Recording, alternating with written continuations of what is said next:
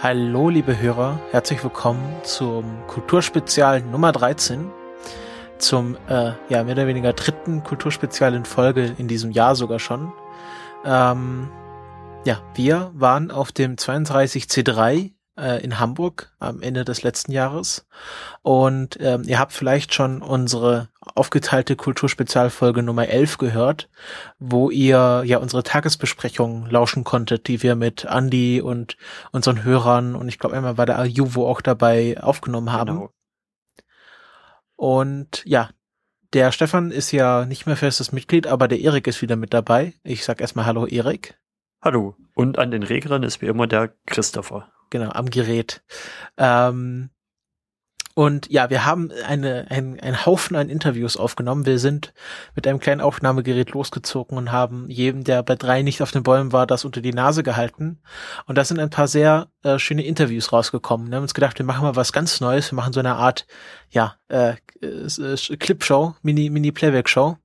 Ähm, und äh, reden jetzt so ein bisschen, aber nur kurz. Und der Großteil der Sendung sollen wirklich die Interviews einnehmen. Und wir haben aber auch Gesprächsblöcke eingeplant. Also wir werden auch ein bisschen überreden und wir fangen einfach mal mit unseren ungefilterten Kongresserfahrungen an. Erik, wie war denn der Kongress für dich so ganz allgemein? Ich fand es wieder eine sehr gelungene, runde Veranstaltung. Und was mir dieses Jahr noch mehr aufgefallen ist und gefallen hat als letztes Jahr, ist, dass man so ein wirklich warmes, cozy Gefühl gekriegt hat. Also die Leute waren alle super nett und ja, das war wirklich jeder dran gewählt, dass es eine super gute Veranstaltung wird. Das hat mir dieses Jahr wieder sehr gut gefallen. Ja, also ähm, ich hatte auch eine sehr positive Erfahrung. Ich war ja, wenn ihr die Tagesbesprechung gehört habt, am ersten Tag etwas unzufrieden mit meinem Kongresserlebnis, äh, weil ich so das Gefühl hatte, irgendwie nichts erlebt zu haben. Aber das hat sich dann äh, am zweiten Tag, wo ich dann lustigerweise keine Nachbesprechung mehr gemacht konnte, äh, hat sich das dann schlagartig geändert. Ähm, denn ja, es hat sich dann doch wieder alles angependelt. Ich brauchte halt ein bisschen Zeit, um mich so ein bisschen zu akklimatisieren und äh, habe dann sehr schöne Erfahrungen auch gemacht und insgesamt muss ich sagen, dass es wieder ein sehr, sehr schöner Kongress war. Äh, diesmal komplett anders als beim ersten Mal, weil man wirklich, äh, ein, weil wir beide auf jeden Fall wirklich eingebunden waren in die Planung und Durchführung des Sendezentrums. Da haben wir gleich noch ein Interview dazu. Und ähm, es war wirklich sehr, sehr anstrengend, muss man sagen. Also ich war danach schon durch die zwei, drei Tage nach ähm, nach dem Kongress, also in Silvester, habe ich mich ins Bett gelegt, wurde um 12 Uhr kurz aufgeweckt und bin dann wieder ins Bett gegangen. Und ähm, ja, habe mich jetzt auch die letzte Woche wirklich nur ausgeruht. Ich wurde zum Glück von der Kongressgrippe verschont, aber ich glaube, dieses Jahr gab es auch nicht so wirklich so einen Vorfall, wo da irgendwas ausgebrochen ist. Oder, Erik? Nö, ich glaube nicht. Also mir ist nichts zu Ohren gekommen. Nicht so wie letztes Jahr, wo es ja dieses irgendwie dieses Magen-Darm-Ding rumgegangen ist. Ja, ja. Fliegt vielleicht auch an den äh, Unisex-Toiletten. Vielleicht, äh, wenn dann äh, die Jungs mit den Frauen auf die Toiletten müssen, vielleicht waschen sich dann auch öfters die Hände oder sowas. Ich weiß nicht. Das gab's aber ja letztes Jahr auch schon, die Unisex-Toiletten. Aber noch doch nicht so weitgreifend, oder? Da, wo das Sendezentrum dieses Jahr ist, auf der einen Seite war auch schon eine Unisex-Toilette letztes Jahr. Hm. Aber ich hatte das Gefühl, also wenn, dann war es aber nicht so irgendwie so groß angekündigt, auch in der Einführungsveranstaltung, oder? Also ich hatte so das Gefühl, dass Nö, das war so mehr so eine Guerilla-Aktion letztes Jahr. Genau, genau. Das habe ich auch gelesen. Das gab ja einen etwas kritischen Blog-Eintrag ähm, zu der Situation der Toiletten, gerade für Leute, die sich äh, nicht äh, einem Geschlecht zuordnen wollen oder das mal gewechselt haben aus diversen Gründen. Die waren damit etwas unzufrieden. Ähm, aber dieses, gerade dieses Unisex-Toiletten-Geschichte hat überraschend sehr gut funktioniert. Ähm, es gab ja dann äh, am Abend des dritten Tages die Toilettenparty, wo dann äh, Leute spontan eine Party auf der Toilette veranstaltet haben und das auch sehr gut funktioniert hat. Ähm, auch weil halt äh, jeder mitkommen konnte. Und es war nicht irgendwie eine Frauentoilettenparty und eine Jungstoilettenparty, sondern eine Gemischt-Toilettenparty und alle hatten Spaß. Ja. Und ähm, wenn man, es gab auch Fotos von danach und die Toilette war danach blitzeblank. Konnte, also muss man sagen. Das konnte ja auch wirklich nur durch die Unisex-Toilette entstehen. Ja. Du warst ja zu der Zeit gar nicht mehr da, oder? Äh, ich habe das doch nur schon mitbekommen, also es lief ja schon, als ich da noch da war, aber so die Party, die dann ausgeartet ist und äh, auf Sendezentrum übergeschlagen hat, da war ich dann nicht mehr dabei, weil ich wirklich ja. durch war. Ich, ich saß da nur noch apathisch in der Ecke am Abend des dritten Tages und äh, aber, ja, konnte nicht mehr das viel. Das war aber auch echt leisten. krass. Ich war ja dann noch da und das wurde gefühlt von Stunde zu Stunde lauter. Also die haben da immer mehr Technik reingeschleppt in das Ding von, von Geschichten, die da erzählt wurden. Ich bin dann auch mal so um Mitternacht rum da rein. Und ja, das, das war extrem voll da in diesem Vorraum. Also in den, in den eigentlichen Toilettenräumen war gar nichts. Äh, das war alles so im, im Waschbeckenbereich hat sich das abgespielt und halt auf dem, auf den Armaturen eine Schnapspulle an der anderen und, und leuchtende Blinkedildos und, und auf irgendeinem Tischen standen, da stand dann der DJ und hat halt noch mit einer Lichtanlage und Musik rumgespielt und das war schon alles sehr beeindruckend. Dann bin, da, ja. dann bin ich mit nach, nach, wir müssen reden, bin ich mit Andi eine Hausrunde gegangen, eine Stunde und als wir um drei wieder angekommen sind, sah es auf einmal ganz anders aus. Die Toilette war leer und alles hat sich vor der Sendezentrumsbühne abgespielt. Aber ich muss auch sagen, es war nicht, es war nicht irgendwie unangenehm. Also man konnte tatsächlich, so wie ich das gehört habe, noch auf die Toilette wirklich gehen. Wurde dann nicht irgendwie groß belästigt, wenn man da nur in eine Kabine gehen wollte. Man wurde halt, es wurde halt gejubelt. Ähm, und äh, die Toilette war danach, äh, also es hat irgendwie niemand rein, also was man halt so von üblichen Partys kennt, wenn man das irgendwie, jetzt an Silvester hat man es wieder gesehen, wenn dann Leute irgendwie ausgelassen feiern, dann sieht danach alles wie Sau aus, aber dort war die Toilette wirklich blitzeblank und das ist das, was ich auch so toll ja. finde, dass Leute feiern können, aber äh, auch Rücksicht nehmen auf andere und auch auf die Putz, Putzengel, auf die Putzschicht. Also das äh, ist wirklich der, der, der Geist vom Kongress, dass man Party machen kann, aber auch Rücksicht ja. nehmen kann auf andere und dass das beides Was gleichzeitig ich drin geht. war, war es eher von physikalischen Gegebenheiten schwer möglich, da zu den Toiletten zu kommen, weil es standen halt alle dicht an dicht. Ja. Da war kaum ja. noch durch. Aber es gab ja auch genug Toiletten. Ja. Und durch diese Unisex-Toilettengeschichte gab es halt gegenüber eine andere Toilette, die genauso gut äh, verwendet werden konnte.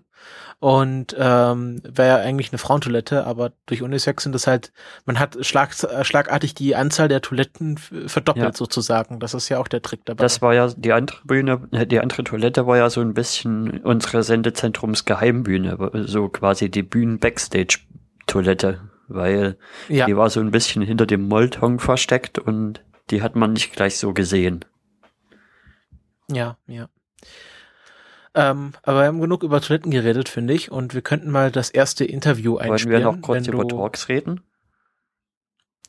Äh, ja, können wir machen. Was, was hat, da können wir gut drauf überleiten. Also was, außer dem einen Talk, den wir gleich jetzt hier äh, interviewtechnisch äh, anreißen, was hatten dir an den Talks irgendwie ein Highlight herausgestochen? Ich bin noch gar nicht so viel dazu gekommen, um Talks zu gucken, muss ich ehrlich gestehen. Also ich wollte eigentlich noch viel nachgucken, aber da ist jetzt auch noch nicht viel geworden. Das Einzige, was ich wirklich auf dem Kongress gesehen habe, ist ja hier der Opening Talk und der CCC-Jahresrückblick.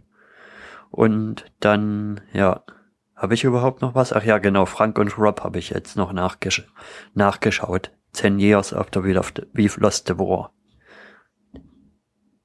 Ja. Ähm, ich habe einen Talk, also ich habe zwei Talks gesehen. Einmal methodisch inkorrekt, selbstverständlich, und den davor, weil ich mich einfach schon vorher reingesetzt habe. Und der war sehr interessant.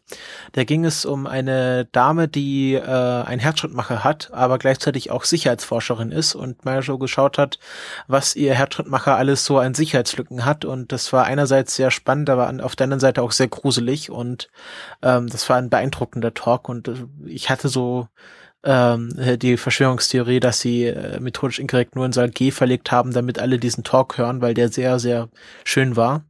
Und den Großteil habe ich jetzt auch nachgeschaut. Also äh, How to Cause a Blackout, also wie man einen Blackout verursacht, war sehr interessant. Er hat halt ein bisschen über das allgemein über das Stromnetz gesprochen. Da habe ich auch sehr viel gelernt über das, wie wie so ein Stromnetz funktioniert und wo man da Angreifsmöglichkeiten hat. Ähm, natürlich Security Nightmares mit äh, Frank und Rob, die waren sehr lustig. Äh, hier FIFA habe ich mir dann auch noch angeschaut. Das war halt so mehr so aus Tradition. Ähm, was habe ich noch gesehen? Ach ja, genau. Ich habe ja für den äh, Countdown Podcast auch eine kleine Kongressfolge aufgenommen mit zwei Interviews und da habe ich mir natürlich auch noch dazu die Talks vorher angeschaut und die kann ich auch empfehlen, auch für Leute, die nicht so viel mit Raumfahrt verstehen, sind die Talks sehr verständlich. Es geht einmal um CubeSats, also um Kleinstsatelliten, die Huckepack bei großen Satelliten mitfliegen und einmal um Rexos Bexos, das ist ähm, sind einmal Höhenforschungsraketen, also so ja, kleinere Raketen, die man äh, gerade mal so knapp in den Weltraum Weltraum hochschießt und die dann auch schnell wieder runterfallen und um Höhenforschungsbalance, also wirklich große Balance, wie man sie aus dem Wetterforschung kennt, aber nochmal wesentlich größer, die dann äh, Experimente tragen. Und das ist, waren zwei Talks, die ich dann nochmal auf während des Kongresses gesehen habe, aber nicht live, sondern auf meinem iPhone, weil ich mich auf die Interviews vorbereiten wollte. Ja, ja das waren meine Talk-Empfehlungen. Methodisch inkorrekt habe ich natürlich auch gesehen, aber nicht in Saal G, sondern in Saal 2. Was ja. aber auch ganz, ganz in Ordnung war das war äh, ein sehr interessantes Erlebnis. Also ich kann also wir haben jetzt gleich, habe ich, äh, komme ich noch zum Interview, aber ähm, mein, meine Erfahrung mit dem methodisch inkorrekt Talk war so, also Freakshow war ja davor und das war voll und ich hatte also keine Lust, mir jetzt irgendwie da hinten in die Ecke zu stellen. Und ähm, dann bin ich einfach schon gedacht, okay, jetzt habe ich irgendwie eine Stunde Zeit, ich setze mich einfach schon mal in, äh, in Saal G und bin dann schon beim also zwei Talks davor reingegangen, also als der Talk vor dem Herzschrittmacher-Talk geendet hat. Und habe dann schon geschaut, wer geht denn da raus und hatte dann wirklich einen Platz in der zweiten Reihe Mitte. Und ähm, sitze ich so hier und dann merke ich, um mich herum sitzen alle Leute, die sich gar nicht den Herzschrittmacher-Talk anschauen wollen, sondern alles methodisch inkorrekt Fans. Vor mir, hinter mir, neben mir. Alle waren für methodisch inkorrekt da, das war schon richtig geil. Und er hat die Show an sich, äh, ihr habt sie ja vielleicht schon gesehen, aber das war nochmal was anderes, wenn man da in der zweiten Reihe saß und am Schluss dann als äh, äh, Nikolas ähm, das Wasser in ins Trockeneis gekippt hat und das dann wirklich wie bei so einer Bühnenshow runterlief, das war schon richtig geil. Also das war einfach ein Erlebnis, was man ähm, nicht so am Fernseher hat. Also ich würde sagen, bei 99 Prozent kann man sagen, die Talks sind auch aufgezeichnet genauso gut wie live, aber bei methodisch inkorrekt, das war nochmal was ganz anderes. Das kann ich mir vorstellen. Und wir kommen zu einem Interview. Ich muss kurz was zu den Interviews sagen, die ich geführt habe, weil die habe ich nicht primär für Kulturpessimisten geführt. Wie ja vielleicht einige von euch wissen, arbeite ich auch für das Uniradio Tübingen oder ja, bin da äh, Mitarbeiter. Und ähm, ich mache auch einen Beitrag, der leider noch nicht fertig ist, aber nächste Woche erscheinen wird, äh, über den Kongress und habe in dem Zuge ein paar Interviews geführt, ähm, auch mit Methodisch Inkorrekt und ein paar anderen. Also alle meine Tor äh, Interviews sind jetzt primär fürs Uniradio geführt. Deswegen ist äh, ja die, die Interviewführung etwas anders, als ich sie gemacht hätte, wenn ich es für Kulturpessimisten gemacht habe. Ich habe jetzt versucht, etwas gemein, allgemeiner über den Kongress zu reden, etwas weniger vorauszusetzen, als ich es vielleicht bei unserem Publikum, bei den Kulturpessimisten voraussetzen würde. Und äh, demher ist es vielleicht etwas anders, aber die Interviews sind trotzdem auch wahrscheinlich für euch Hörer äh, sehr interessant. Und ähm, ich würde sagen, ich fange jetzt einfach mal mit dem ersten Interview an. Das habe ich mit Reinhard und Nikolas geführt und ich sage jetzt einfach mal Mats ab. Ich spreche jetzt mit Reinhard Remford und Nikolas Wörl von dem Methodisch Inkorrekt. Ihr habt ja äh, vorgestern einen Talk gehalten. Und vor wie vielen Leuten war das? Also als erstes müsste man sich mal fragen, ob das noch in die Kategorie Talk fällt. Ich habe heute Morgen einen Tweet gelesen, da schrieb einer, äh, der, der beste, irgendwie so sinngemäß der beste Talk äh, bisher, den, den er da gesehen hätte. Und ich spekulierte so, ob das noch so in die Kategorie Talk fällt, weil es natürlich eigentlich etwas gemein, uns zu vergleichen mit den klassischen Talks, weil wir haben ja natürlich den Vorteil, dass wir, ähm, dass wir Experimente haben und dadurch natürlich den viel größeren Show-Effekt äh, haben und nutzen können. Äh, gesprochen haben wir im Saal vor tausend Leuten, aber wir hatten das Glück, dass äh, die Kapazität nicht ausreichte und deswegen der Vortrag noch gestreamt wurde, einmal in Saal 2 und einmal ins Sendezentrum. Also da kamen dann auch noch mal ein paar Leute dabei. Wie viele da jetzt schlussendlich waren, ich weiß gar nicht. Irgendjemand hat es mal überschlagen und meinte, es müssten so grob äh, auch so irgendwas um die 3000 oder so gewesen sein, die es dann gesehen haben. Also irgendwas zwischen 2 und 3000 knapp. Und dann, dann kommen natürlich noch die Leute da, dazu, die, also die Streams, die rausgingen, äh, da hörte ich eine Zahl äh, von 7000, weiß jetzt nicht, ob die stimmt. Ja, das, ähm, äh, aber ich glaube, das war insgesamt was rausging. Zur gleichen Zeit war ja auch noch der Nord-Jahresrückblick, äh, quasi ja. der, der Klassiker. Ja. ähm, und Äh, was wir allerdings geschafft haben, ähm, was ich beeindruckend finde, ähm, wir haben zusammen mit dem Norden-Jahresrückblick, glaube ich, ähm, quasi Peak Outgoing Traffic äh, of all time sozusagen vom Kongress gehabt und das ist schon krass. Man muss dazu aber auch sagen, die, äh, die Streams sind jetzt das erste Mal in HD und so, was natürlich auch dazu beiträgt, ist aber trotzdem krass. Und also du hast zumindest, Reinhard, du hast ja Bühnenerfahrung mit Science Slams. Nee, Nikolaus auch. Nikolas, du auch. Ähm, wie war das jetzt? War das vergleichbar mit Science Slams oder wie war die das Erlebnis auf der Bühne? Äh, nee, es war besser. Es war einfach, äh, es war einfach besser. Erstens, weil wir zu zweit auf der Bühne stehen, was äh, unglaublich viel Spaß macht. Ähm, und äh, also das, das Publikum hier war riesig, also deutlich größer als bei Science Slam sonst üblich. Selbst bei der deutschen Meisterschaft sind beim Science Slam nicht so viele Leute. Ähm, und äh, das, das Publikum hier ist halt genau unser Publikum, also genau unsere Zielgruppe. Ähm, das, die, die haben das von Anfang bis Ende einfach nur von vorne bis hinten abgefeiert, was äh, halt einem auch unglaublich viel zurückgibt, wenn man auf der Bühne steht. Ähm, es, es macht einfach Spaß. Ich meine, ich habe am Anfang einmal gefragt, wer von euch hört den Mist, den wir alle zwei Wochen ins Internet pusten und äh, da ging fast alle Arme hoch und äh, da habe ich schon gedacht, okay, das wird toll. Und äh, der, so ein Science Slam ist halt ein völlig anderes Format. Du hast zehn Minuten Zeit und die sind halt kurz. Das heißt, du, da ist eigentlich jede Folie, jeder Satz mehr oder weniger geplant. Wir mal. Du, ja, ja, bei dir. ja, aber du hast halt, du hast Ja, nicht viel Zeit ja. zu improvisieren Ja, oder oder dich zu verstricken oder zu reagieren aufs Publikum. Und hier hast du halt, halt das Schöne. Wir hatten jetzt ein langes Fenster, zwei Stunden und das ist, zwei Stunden sind nicht mehr planbar. Ne? Du reagierst aufs Publikum. Äh, Reinhard sagt, sagte etwas, womit ich nicht gerechnet habe und äh, da amüsiere ich mich drüber. Das ist halt ein- einfach für uns auch viel, viel lustiger. Also das ist einfach super. Also ja, ja ich habe gestern, und das war nicht übertrieben gesagt, das war das schönst, die schönsten zwei Stunden, die ich je auf einer Bühne stand. Und das war auch so. Also das hat uns so Spaß gemacht, wie offensichtlich auch den Zuschauern. Du hast vorhin gesagt, das ist genau eure Zielgruppe. Was ist denn eure Zielgruppe? Män männlich, 30 Jahre, ledig, Computer, Informatikstudent. Nein, ähm, das sind äh, hier halt alles, ähm, also das ist halt die die schöne Mischung vom Kongress. Äh, die, also dr- 30 männlich, bla, ja, äh, aber äh, man man hat hier halt auch so eine so eine schöne Mischung äh, von von normal, also im Sendezentrum steht ja immer endlich normale Leute. Ähm, und genau das trifft so ziemlich. Ähm, hier ist halt alles gemischt und äh, vor allem sind alle Leute hier sehr, sehr offen, tolerant und interessiert. Also auch Technik interessiert, wie Sachen funktionieren. Und ähm, die, die kann man mit so einer Experimente-Show natürlich sehr, sehr leicht, also sehr, sehr leicht abholen. Das, Ja. da, da rennt man offene Türen ein, sozusagen. Und die- dieses Konzept des Chaos ist natürlich bei uns in der Sendung auch immer so, da ist nicht alles planbar, insbesondere bei den Bühnenshows, da geht auch mal was daneben. Und sowas ist natürlich, wird hier sehr extrem tolerant aufgenommen. Also das ist für uns dann schon, ja, Heimspiel. Also Kongress ist Heimspiel, kann man Ja. sagen. Jetzt wart ihr ja die vollen vier Tage da, soweit ich weiß. ja. Was ist euch neben eurem Erfolg noch so aufgefallen?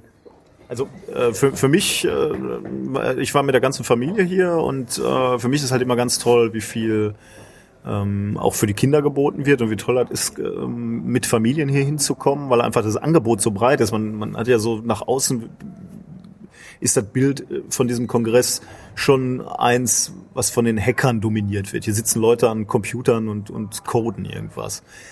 Das ist aber halt nicht der Fall. Ne? Du findest hier halt auch für, für, für Leute, die überhaupt keine Verbindung zu dieser Computerszene, Hacker-Szene haben, die finden Dinge, die die machen können. Also von Kursen wie Lockpicking natürlich oder ähm, äh, oder so äh, irgendwie Metalldrähte flechten und so äh, gab's hier.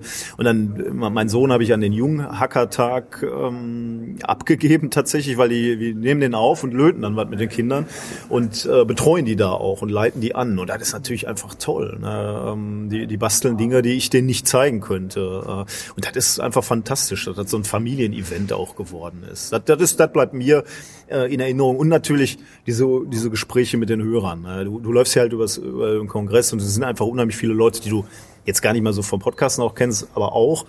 aber eben Leute, die dir immer mal Hallo sagen wollten. Und das ist einfach fantastisch, dass du dich vier Tage mit tollen Menschen unterhältst. Oder das bleibt mir in Erinnerung. Reinhard, du, dir die Ja. Nächte in der Party. Ja, ja. nein, nicht nur. Also ich muss, äh, ich muss sagen, ich finde, dass das, äh, dass man hier sowohl eins alleine hingehen kann als auch mit der kompletten Familie, finde ich großartig, weil das sehr, äh, sehr gut den äh, ja, den, so den, den Zustand hier widerspiegelt. Das ist ähnlich wie auf dem Camp. Wenn man hier mit seinem sechsjährigen oder achtjährigen Kind hingeht, dann äh, nimmt man das Kind, schreibt ihm im Edding die Telefonnummer auf die Hand und sagt, geh.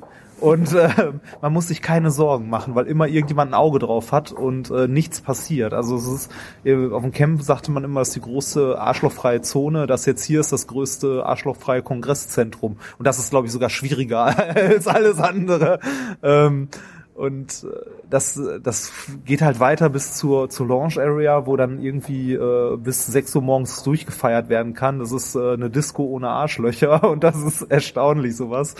Und äh, also ich habe hier eine, ein paar interessante Talks gesehen, äh, eine Menge schöne Basteleien gesehen, mit vielen, vielen interessanten Leuten gesprochen. Ähm, ja, ich habe gelernt, dass äh, selbst wenn mein Körper schlafen will, mit Schunk kann man ihn überreden, länger wach zu bleiben und mehr Spaß. Nein, also man man kann hier feiern, Spaß haben äh, und auch eine Menge Dinge lernen und es ist wie eine riesige Familie. Das ist toll. Also jeder, der noch nicht hier war, muss hier mal hin. Vor allem äh, nächstes Jahr ist ja wahrscheinlich das letzte Mal erstmal hier in Hamburg, weil das CCH renoviert, schrägstrich abgerissen wird, was natürlich einerseits sehr traurig ist, andererseits unglaublich viele Möglichkeiten bietet für das nächste Jahr. Ich bin sehr gespannt.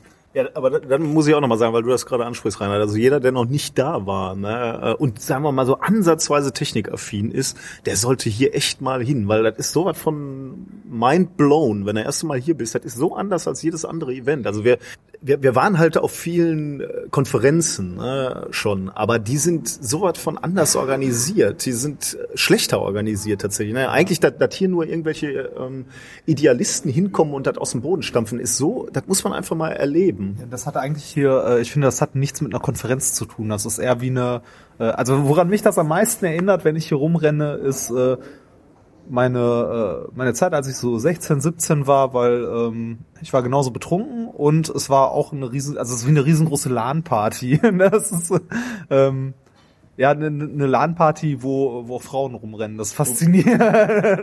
Wobei es halt, äh, es, es hat halt trotzdem auch diese Elemente der klassischen Konferenz. Ne? Es gibt halt diese Konferenztalks, Ja, äh, ja, ja, die dann natürlich. aber halt auch noch wieder besser sind, organisiert sind, weil die werden halt gleichzeitig gestreamt. Im, im, Im letzten Jahr hatte ich halt auch noch einen klassischen Vortrag hier.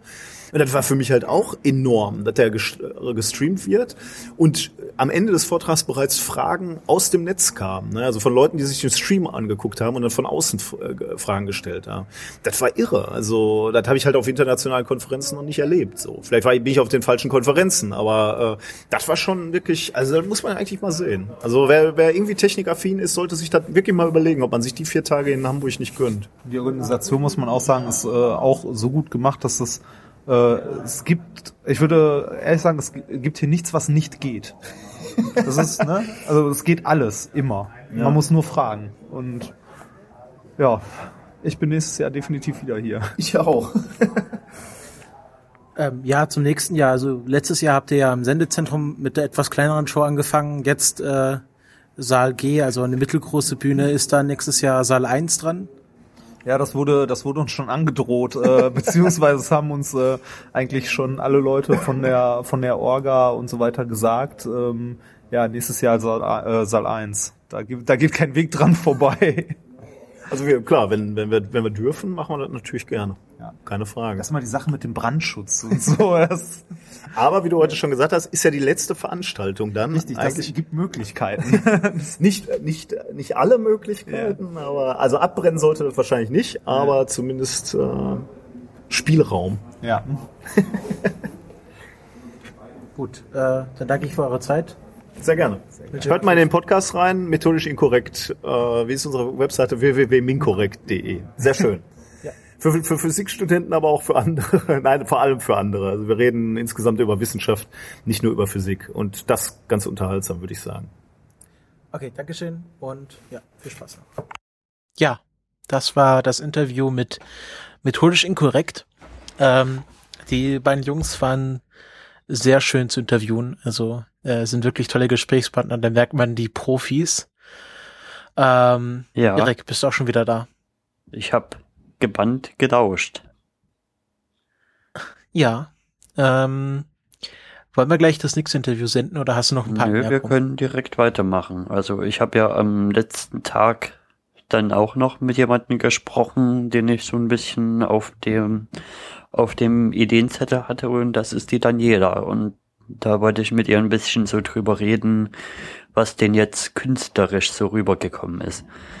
Das, das ist mir schon aufgefallen und das ist auch einigen anderen so aufgefallen, dass es dieses Jahr ein bisschen weniger war als letztes Jahr mit den mit den ja Installationen, gerade wie die Wände und so dekoriert waren, da war letztes Jahr mehr los, aber mh, die Theorie, die, die, die da rumgeht, ist einfach, dass, dass halt viele noch nach dem Camp dieses Jahr schon ausgelaugt waren und nicht nochmal was für einen Kongress so viel vorbereiten konnten.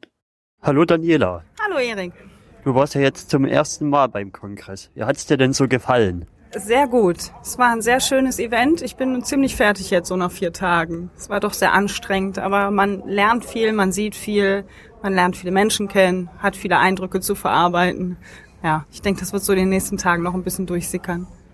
Hat das deine Erwartungen getroffen oder übertroffen oder hast du dir was ganz anderes vorgestellt? Nee, ich habe es mir so vorgestellt, wie es jetzt war. Und ähm, ja, die Erwartungen waren jetzt. Also gut, was will man erwarten, ne? Es sind jetzt 12.000 Leute unterwegs, von denen man die wenigsten kennt. Und ähm, ja, ich bin doch sehr überrascht, wie schön es dann war. Ja. Und ich habe dich ja aus einem gewissen Grund auch für ein Interview angedacht, weil du machst ja so ein bisschen einen Podcast über, über Kunst und Kultur und da wollte ich dich mal fragen, was dir aus, aus der künstlerisch und kultureller Sicht hier besonders gefallen hat von den, ja, von den äh, Sachen, die hier zu sehen waren, von den Installationen etc. Also was mir sehr gut gefallen hat, war einmal dieser äh, Tunnel, der so aussah wie ein Raumschiff, weil ich dann jedes Mal das Gefühl hatte, man würde jetzt so losschweben wie bei Lautlos im Weltall. Das fand ich ziemlich gut. Und ähm, die, ähm, den Untersuch die Lesung zum Untersuchungsausschuss, die habe ich mir gestern Abend angeguckt und habe mir dann heute auch nochmal die Aquarelle unten im äh, Garderobenbereich angeguckt. Das war ziemlich interessant, ja. Ach So, die Aquarelle, ja stimmt, die habe ich gar nicht gesehen. Das sind die vom NSU, äh, NSA-Untersuchungsausschuss, oder? Genau, ja, vielleicht hängen die ja noch unten, kannst ja gleich noch gucken gehen. Da ist so ziemlich äh, viel Text mit bei und kleine Bildchen und äh, sehr schöne Plakate, sehr gut gemacht, ja. Und hast du dir noch irgendwelche Vorträge angehört aus dem Arts- und Beauty-Bereich? Nein. Ich habe ähm, gestern so den ganzen Tag hier im Sendezentrum abgehangen. Ging ja ziemlich viel. Ähm, ich habe so ein bisschen, also ich habe mir total viel angeguckt, aber ich habe permanent die Angst, irgendwas verpasst zu haben oder mit irgendwem nicht genug gesprochen zu haben. Also es passiert halt unglaublich viel so drumherum. Ja, so ging es mir im ersten Jahr aber auch, dass ich, da war das Sendezentrum da hinten, war ich eigentlich fast die ganzen Tage da im Sendezentrum und bin dann mal, nachdem Ralf gesagt hat, du bist das erste Mal hier, oh mein Gott, häng doch nicht die ganze Zeit mit uns Losern ab, bin ich dann doch mal rausgegangen und habe eine Runde gedreht. Ja. Es ist äh, viel, was man sehen kann. Ich glaube, ich habe auch gar nicht alle Etagen irgendwie erfasst. Man entdeckt immer wieder eine neue Ecke. Ich habe mich zwei, dreimal verlaufen und ja, man kann sich hier gut treiben lassen. Was ich ja so ein bisschen schön fand, ist, dass hier ja quasi fast das komplette Potstock gefühlt war. Das fand ich lustig. Ja, es waren viele Leute da, die auch bei Potsdok waren, aber es war noch mal ein bisschen anders. Ne? Potsdok war so abgeschlossen. Ich habe gerade schon äh, gesagt, man ist dann so vier Tage auf die oder drei Tage auf diesem Zeltplatz gewesen und kommt dann raus. Und ähm, jetzt ist man ja dann hier noch mal so zum Hotel oder mal was essen gegangen. Ähm, das ist noch mal anders. Aber ich habe schon merk schon, ich weiß nicht, wie das morgen wird, wenn ich so in mein Leben zurückkomme. Ich glaube, das wird ziemlich komisch werden. Ja. Ich bin jetzt aber auch durch. Ja, das irgendwann ist auch gut. Ja, jetzt sind wir so in den letzten Zügen. Sendezentrum ist abgebaut und jetzt reicht's auch so nach vier Tagen. Ja, gestern Abend ging es ja auch lange. Hast du das noch mitbekommen mit der mit der Toilettendisco da hinten? Ja, ich bin in diese Toilettenparty reingestolpert, weil ich ja äh, mir vorgenommen habe, hier nur auf die Unisex-Toiletten zu gehen, äh, weil ich die Idee ziemlich gut fand. Und ähm, dann war ja unten, war ich noch in der Lounge, irgendwie bis zwei, wollte meine Jacke holen und dann war hier im Sendezentrum auch noch Party. Das endete dann darin, dass ich mit meinem Freund um 6.30 Uhr beim Frühstück saß, ohne geschlafen zu haben. Und äh, ja, es war ein ziemlich langer Tag, aber auch ein ziemlich grandioser gestern, ja. Ja, da ging es ja dann noch die Aufzüge, äh, die, die Rolltreppen hoch und runter und alles Mögliche. Ah, das habe ich dann schon nicht mehr mitbekommen. Aber die waren hier mit den Luftballons zugange und es war eine ziemlich gute Stimmung, ja. Okay, dann vielen Dank. Ja, Wirst du ich nächstes Jahr dir. wieder gehen? Ich bin nächstes Jahr wieder hier auf jeden Fall, ja. Okay, dann bis nächstes Jahr. Ja, bis dann, wenn wir uns nicht bei Podstock sehen, ne? Ja, da müssen wir ja eh noch sehen, ob das überhaupt stattfindet. Ich Ja. hoffe es ja. Ich hoffe es auch, aber es hängt noch so ein bisschen in der Schwebe. Mal gucken. Ansonsten nächstes Jahr gleiche Stelle. Okay, tschüss. Ciao. Ja, das war unsere Kunstexpertin äh, Daniela von Kunst und Horst. Ähm, ihr kennt sie alle. Wenn ihr sie nicht kennt, dann hört mal ihren Podcast rein.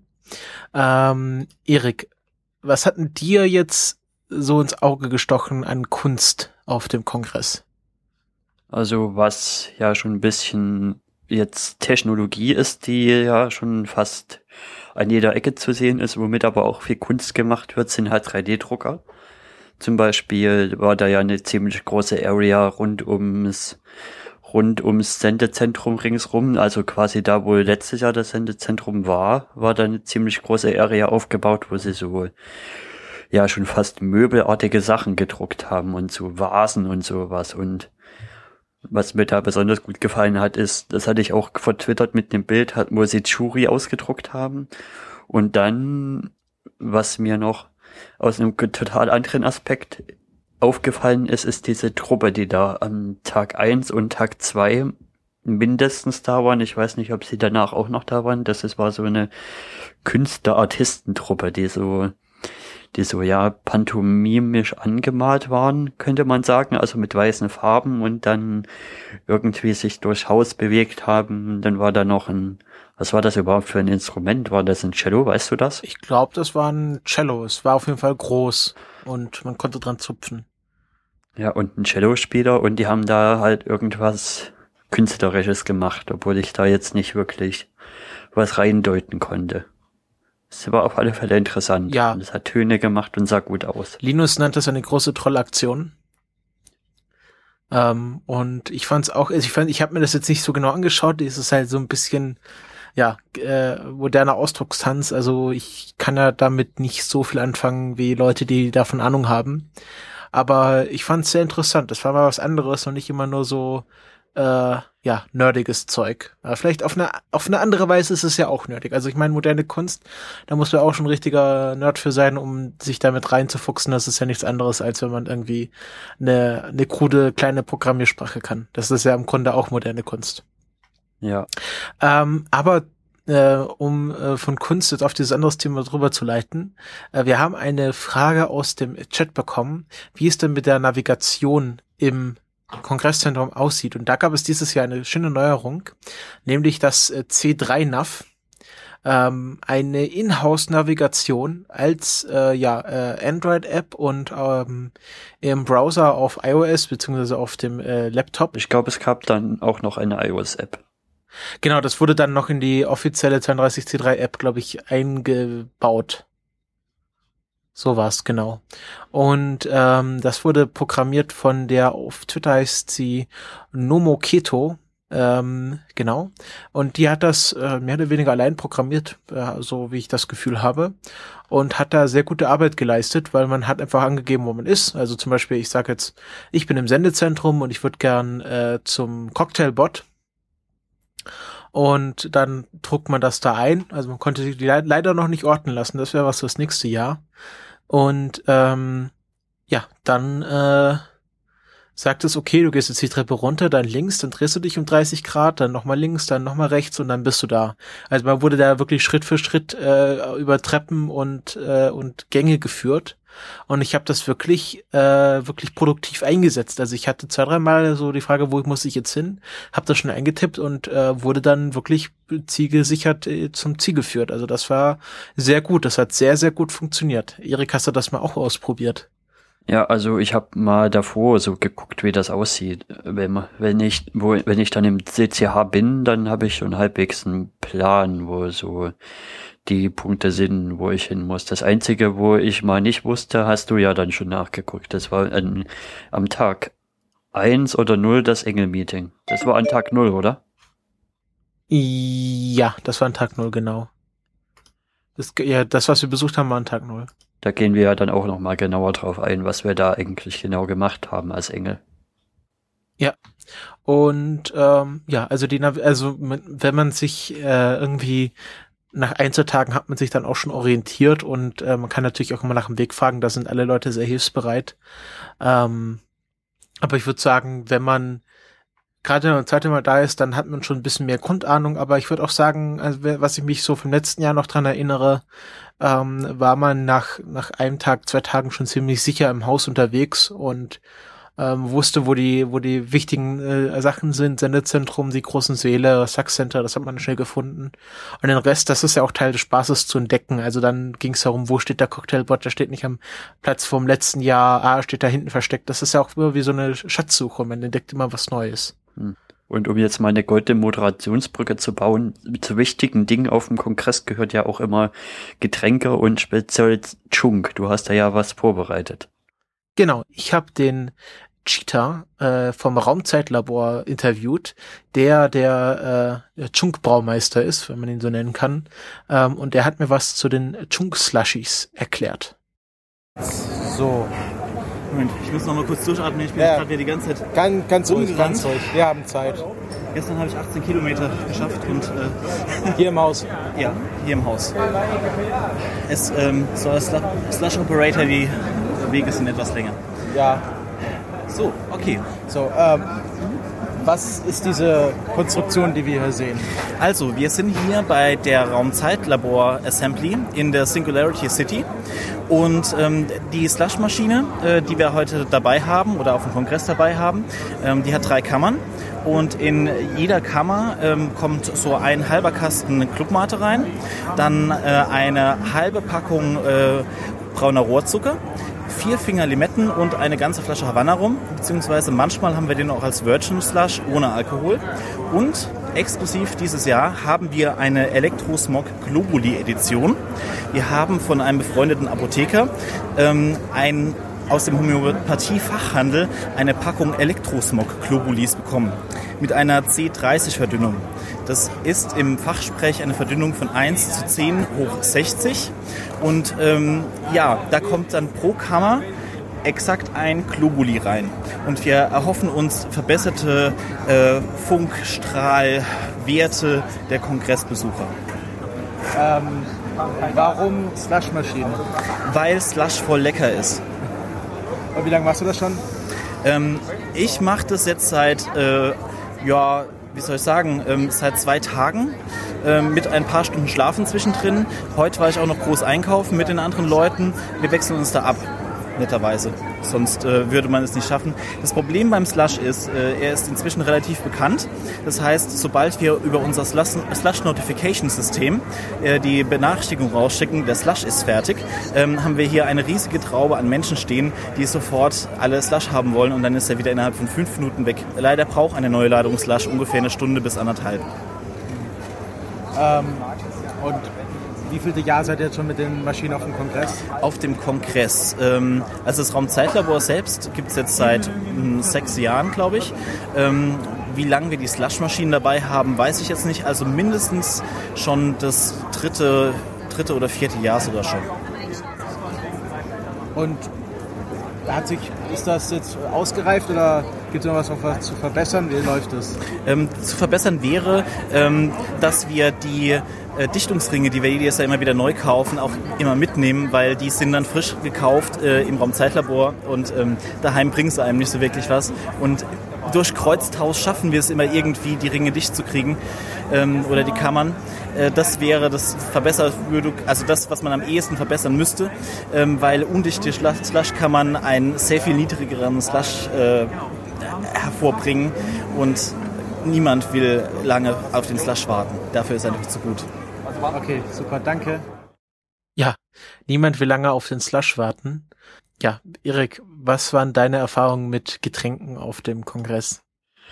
Ja, dieses Jahr gab es ja so ein bisschen die Debatte, was denn die bessere Mate ist, ne? Ähm, also ich finde, da gibt es keine Debatte. Die bessere Mate ist natürlich die Flora Power. Würde ich auch sagen. ähm, nee, also ich, ich habe da keine Vor- und, und Abneigungen. Ähm, ich finde zu unterschiedlichen Zeiten unterschiedliche Maten gut. Also das hat ja der Tim letztes Jahr erklärt. Also die Flora Mate, die schmeichelt dem Gaumen, die, ist sehr gefällig. Und äh, die äh, Club Mate ist so ein Preller. Äh, also die, die knallt und die macht auch mal wieder wach, auch allein einfach dadurch, dass es im Mund so eine kleine äh, Kohlensäure-Explosion gibt. Und äh, ich mag beide äh, ehrlich gesagt gleich stark. Ähm, ich weiß jetzt gar nicht, welche Mate sie in die Chunk-Slushies reingetan haben, aber ich glaube, nach einer Zeit ist da auch keine Kohlensäure mehr drin. Von dem her geht das auch so. Ähm, ich habe aber auch noch ehrlich gesagt nicht viel andere Maten außer die beiden probiert. Also die gibt ja die Charity Mate, die ist mehr so ja Charity, also so so ein bisschen Natur angehaucht. Und äh, was ich auch schon gern gemacht habe, ist einfach Mate-Tee äh, gekauft und das dann äh, gekühlt und dann mit ein bisschen Honig äh, das abgemischt und dann schmeckt das auch ganz lecker. Ja. So eine Art äh, Eigenkreation Mate. Fehlt halt nur die Kohlensäure. Ich habe mich wirklich diesen Kongress fast nur mit Flora Power ja hier über Wasser gehalten. Also ich habe keine Clubmate getrunken dieses Jahr, weil ich war irgendwie diesen Clubmate-Geschmack war ich auch mal eine Weile jetzt satt. Also ich wollte mal eine andere Mate trinken. Ich habe schon die ganze Zeit hier Clubmate und ja, da will man auch mal was anderes trinken. Und wenn dann auch noch so charmant die Clubrakete da drauf ist, dann ist das noch mal mehr ein Anreiz. Und ich finde, das ist einfach ein angenehmeres Trinkerlebnis. Also das kann man einfach besser, schneller wegtrinken. Ja, wir hatten ja dieses Jahr, wie du schon angesprochen hast, eine Sonderausgabe, dass äh, Flora Mate, die ja, glaube ich, in Hamburg produziert wird, ähm, eine Sonderedition rausgebracht hat mit der Fairy Dust vorne drauf, der Rakete. Ja. Ähm, ja. Man Das, behauptet äh, gerade, dass Clubmate nach Wasser mit ausgedrückten Zigarettenstummeln schmecken würde. Da muss ich aber mal das prangern. ist, das ist, das ist die Stimme der Jugend. Also mit dem Alter lernt man ja auch noch bestimmte Geschmäcker mehr zu schätzen. Und ähm, die pers äh, spezielle Person äh, ist ja noch etwas jung, die hat ja noch Zeit zu lernen. Ja. Und an Mate-Geschmack muss man sich ja auch gewöhnen. Das ist ja auch was, was man lernen Mit muss. Mate ist es da so ähnlich wie mit Bier und mit, mit hier Kaffee. Das, ist, das sind alles so Getränke, die beim ersten, die beim ersten Trinken nicht wirklich so schmecken. Ja, ja. Obwohl ich Kaffee schon sehr früh begonnen habe. Also ich glaube, da war ich in der fünften Klasse, als ich regelmäßig angefangen habe, Kaffee zu trinken. Oder sechste? Okay. Ja, es war sechste Klasse. Ähm, Hast gut. du denn überhaupt schon Da- getrunken? Äh, ja, aber nur in Slushy-Form. Also ich hatte halt nur einen Chung Slushy, da hatte ich das einmal, hatte ich das gut abgepasst, so dass ich relativ früh da war für die, für die äh, Abfüllung. Ähm, aber ich hatte keinen, äh, ja, gemixten, keinen normalen Ja. Chunk. Ich habe ja dieses Jahr ziemlich viel ausprobiert. Zum Beispiel hat mir der Fernsehmüll hat hier Negronis gemacht, was ziemlich lecker war. Ja, genau, das hatte ich auch, aber es war ja kein Chunk. Ja, aber es war ein alkoholisches Getränk. Und der Juri hat angefangen, ich glaube, der hat Wodka genommen, oder? Wodka und hat da Salmiak-Bonbons drin aufgelöst, 15. Und das war dann halt Salmiaki, aber das, das ist ein übel fieses Zeug. Ich habe da mal einen Schluck davon getrunken und boah, das ist fies. Ja, ähm, ich hatte dann auch noch diesen Puerto Partida äh, Drink. Ich weiß gar nicht genau, was, da, was das war. Das war, glaube ich, Havana Club. Halb Havana Club und halb Ginger Ale war das, glaube ich. Und dann noch irgendwelche Spritzer von irgendeinem Bitterzeug.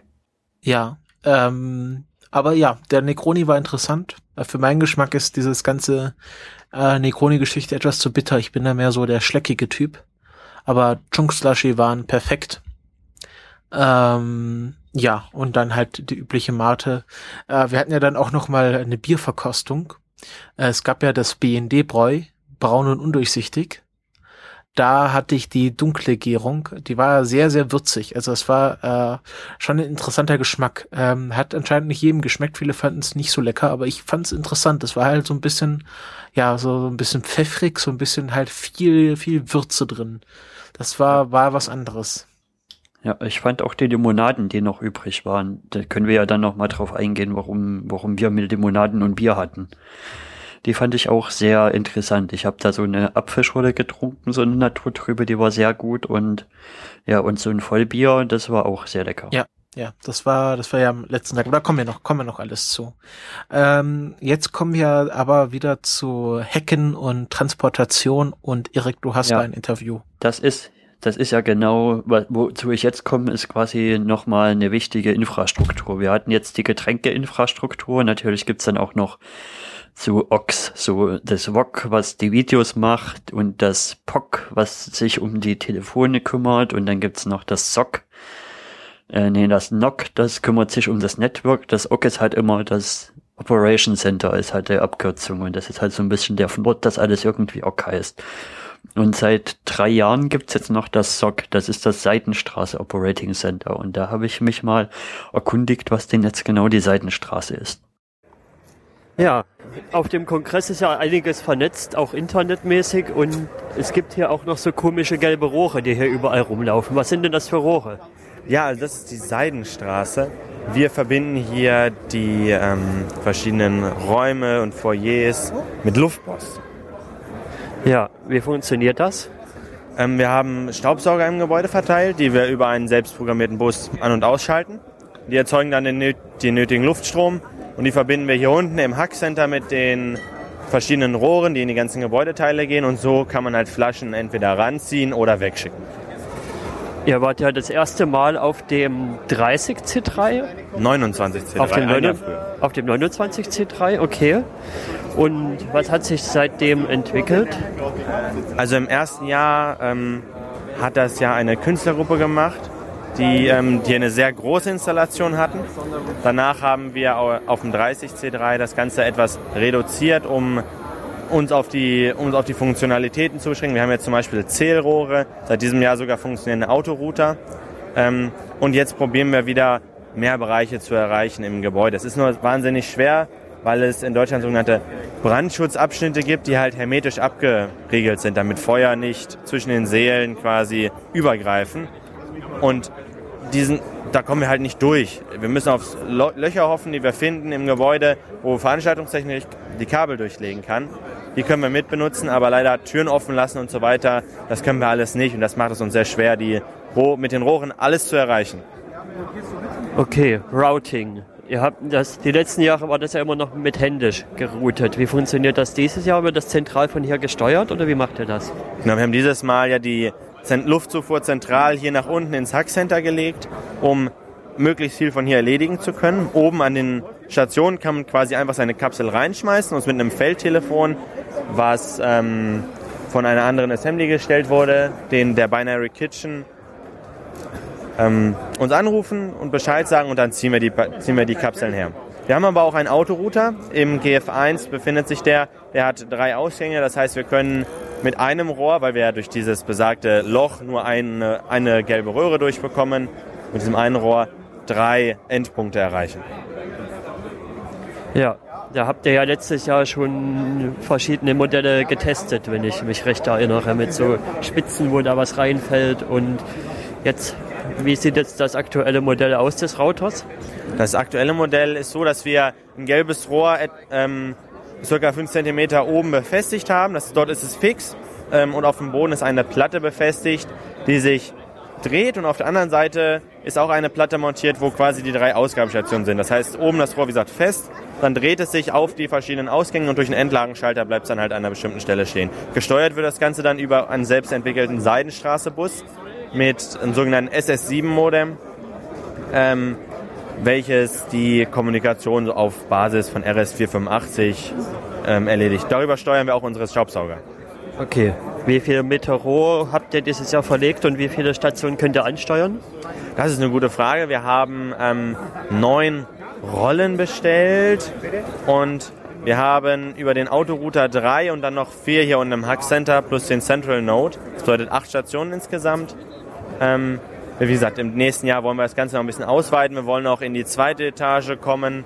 Da haben wir bisher leider noch an einer, an einer Stelle keinen Weg gefunden, aber ich denke, das kriegen wir nächstes Jahr auf jeden Fall hin. Ja, zum Teil seid ihr ja schon in der zweiten Etage. Also am Sendezentrum läuft ja zum Beispiel was vorbei.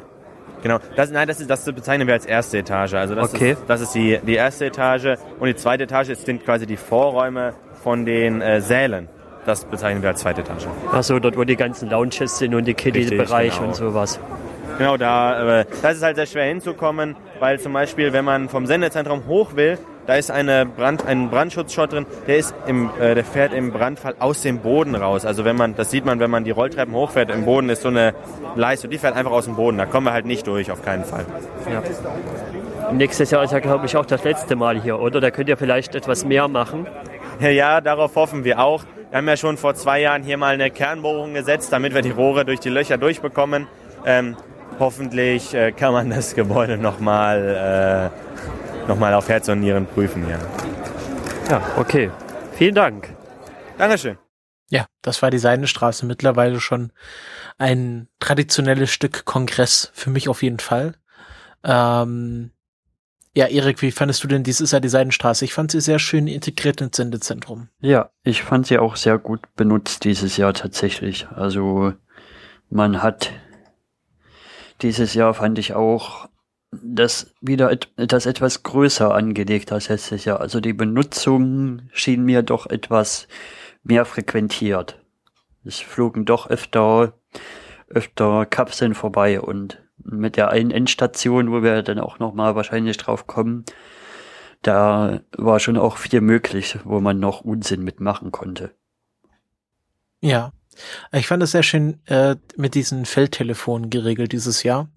Die haben dann wirklich ähm, diese Feldtelefone aufgebaut und hatten dann, ich habe das beim Abbau gesehen, ähm, hatten dann so eine Art Rucksack, wo dann hinten so eine Kabelrolle drauf war. Und damit haben die dann wie, wie im Ersten Weltkrieg in, zwischen den Gräben die Feldtelefone verlegt. Und äh, gerade bei Junghacker- Junghackertag war das sehr schön zu sehen, wie die Kinder sofort diese Technik adaptiert haben. Das waren zwei äh, vom, von, von ihren Akzenten her britische Kinder, die dann ähm, äh, sehr koordiniert und sehr äh, zielstrebig saß das Mädchen am, am Telefon wie bei der wie beim Fräulein vom Amt und der Junge sah, äh, stand am, am Staubsauger und der hat dann gesagt, okay, jetzt gib mir diese Stelle und äh, verbinde mich damit und dann musst du hier anpumpen. Also das war sehr schön zu sehen, wie wie selbst die Kinder diese ja doch alte und etwas komplizierte Technik von Feldtelefonen sehr schnell adaptiert haben. Das waren richtige Junghacker. Ja. Das war sehr beeindruckend. Ja, das ist auch generell auf dem Kongress zu beobachten, dass da viele Kinder unterwegs sind, die auch damit sehr spielerisch umgehen, was da so angeboten wird, was im Kidspace steht und, und die Rohpost ist einfach ein Riesenspielplatz, wo man sich auch austoben kann. Jetzt noch mit, ja, gerade mit den neuen Möglichkeiten, die dieses Jahr aufgemacht wurden, von wegen, dass man nicht mehr durch das Rohr rufen muss, sondern einfach über die Feldtelefone die Staubsauger auf Pull oder Push setzen kann und das über einen zentralen Knoten so steuern konnte. Da haben sie sich schon cool was einfallen lassen, auch mit dem, mit den neuen Routing-Technologien. Kommen wir zum organisatorischen Teil des Kongresses. Ich habe ein Interview mit Mirko geführt. Der ist ja einerseits Podcaster, ihr kennt ihn vielleicht äh, als äh, äh, als äh, als die Stimme hinter dem Sendungsbewusstsein. Ähm, aber äh, ihr kennt ihn auch als äh, den Typen, der mit dem roten Bart äh, meistens auf den ganz großen Bühnen steht und äh, äh, die großen Vorträge ankündigt. Denn er ist äh, althergebrachter Harold Angel. Und ich habe ihn mir mal zur Seite genommen und mit ihm ein bisschen über die Engel geredet. Und das hört er jetzt. Ich rede jetzt mit Mirko, der ist Erzengel, oder? Stimmt es? Naja, also die Unterscheidung Erzengel, Engel machen wir schon eine ganze Weile nicht mehr so. Wir haben halt ein paar Engel, die sich äh, mit bestimmten Themenbereichen besser auskennen und äh, die organisieren dann meistens ihre Teams. Und die werden intern auch immer noch Erzengel genannt, aber ähm, wir wollen keine so große Kategorisierung haben, Okay. keine Hierarchien. Okay, wir sitzen jetzt hier im Himmel und hier laufen Engel rum und ja, die Namensgebung ist schon sehr eindeutig, aber was, was machen denn die Engel, wenn man so ganz unwissend an den Kongress herangeht? Die Engel sind die gute Seele des Kongresses. Also sie machen alles im Endeffekt. Sie bauen diesen Kongress auf, sie legen Netzwerk, sie schaffen den Müll weg, sie schmieren Brötchen, sie kochen, sie äh, sorgen dafür, dass die Seele bespielt werden mit Vorträgen, dass äh, dort Video, Audio läuft, dass dort geschnitten wird, dass dort im Endeffekt alles, was auf diesem Kongress passiert, hat irgendwo haben die Engel, die Freiwilligen im, des Kongresses ein, eine Hand drin, auf jeden Fall. Und Und kriegen die dafür irgendwelche Vergünstigungen, Vorteile? Oh, ja, ganz viele. Nämlich ein T-Shirt, wenn sie genug Stunden gemacht haben. Ansonsten, jeder Engel hier, jeder Freiwillige zahlt genauso Eintritt, wie der andere das tut, wie der Besucher das tut. Es hat sich einfach über die letzten Jahre hinweg, je mehr wir diesen Kongress gemacht haben, immer mehr dazu entwickelt, dass auch großer Teil an Menschen helfen möchte. Ich meine, wir sind hier eine Nerdkultur, das heißt, äh, wir untereinander sind es eh gewohnt, zu helfen, eine Sharing Economy aufzubauen und von daher liegt es nahe, dass wir das gar nicht nach außen geben oder irgendwelchen Dienstleistern, sondern all den Kram, der hier zu tun ist, irgendwie selber stemmen. Und da hat sich über die Jahre hinweg ein System entwickelt. Ich glaube, das mit dem Engelsystem ist zum ersten Mal auf einem Camp aufgetaucht. Da hat einfach irgendjemand diesen Ort, wo sich die Helfer halt hinverziehen, halt Himmel genannt, weil da wird einem ja immer geholfen. Und plötzlich waren das alles Engel. Und habt ihr Probleme, die Helfer vollzukriegen? Oh, eher umgekehrt. Mittlerweile haben wir fast schon mehr Probleme, den allen Helfern einen, einen Job zu vermitteln, den sie machen möchten. Äh, viele möchten eigentlich den gesamten Kongress überhelfen und so viele Schichten haben wir gar nicht. Ähm, es gibt bestimmte Bereiche, in denen es relativ schwierig ist, Engel zu kriegen. Nachtschichten an der Tür sind auch eher unbeliebter.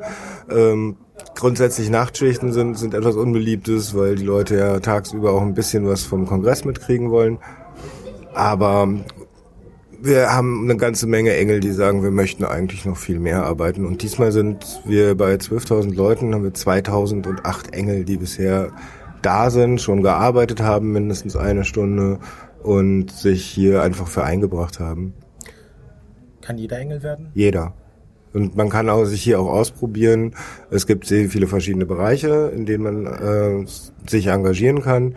Wie gesagt, vom Müll wegbringen und wir putzen halt hier ein bisschen und räumen auf, äh, bis hin zu ähm, bis hin zu Barschichten, ähm, Stage-Schichten, wo man irgendwas auf der Bühne macht oder mit der Bühne äh, mit der Bühne macht oder Netzwerk legen, für die Leute hier Telefon bereitstellen. Wir haben ein Decksystem, was alle, na, alle Kongressbesucher im Endeffekt mit äh, einem internen Telefonsystem verb verbindet.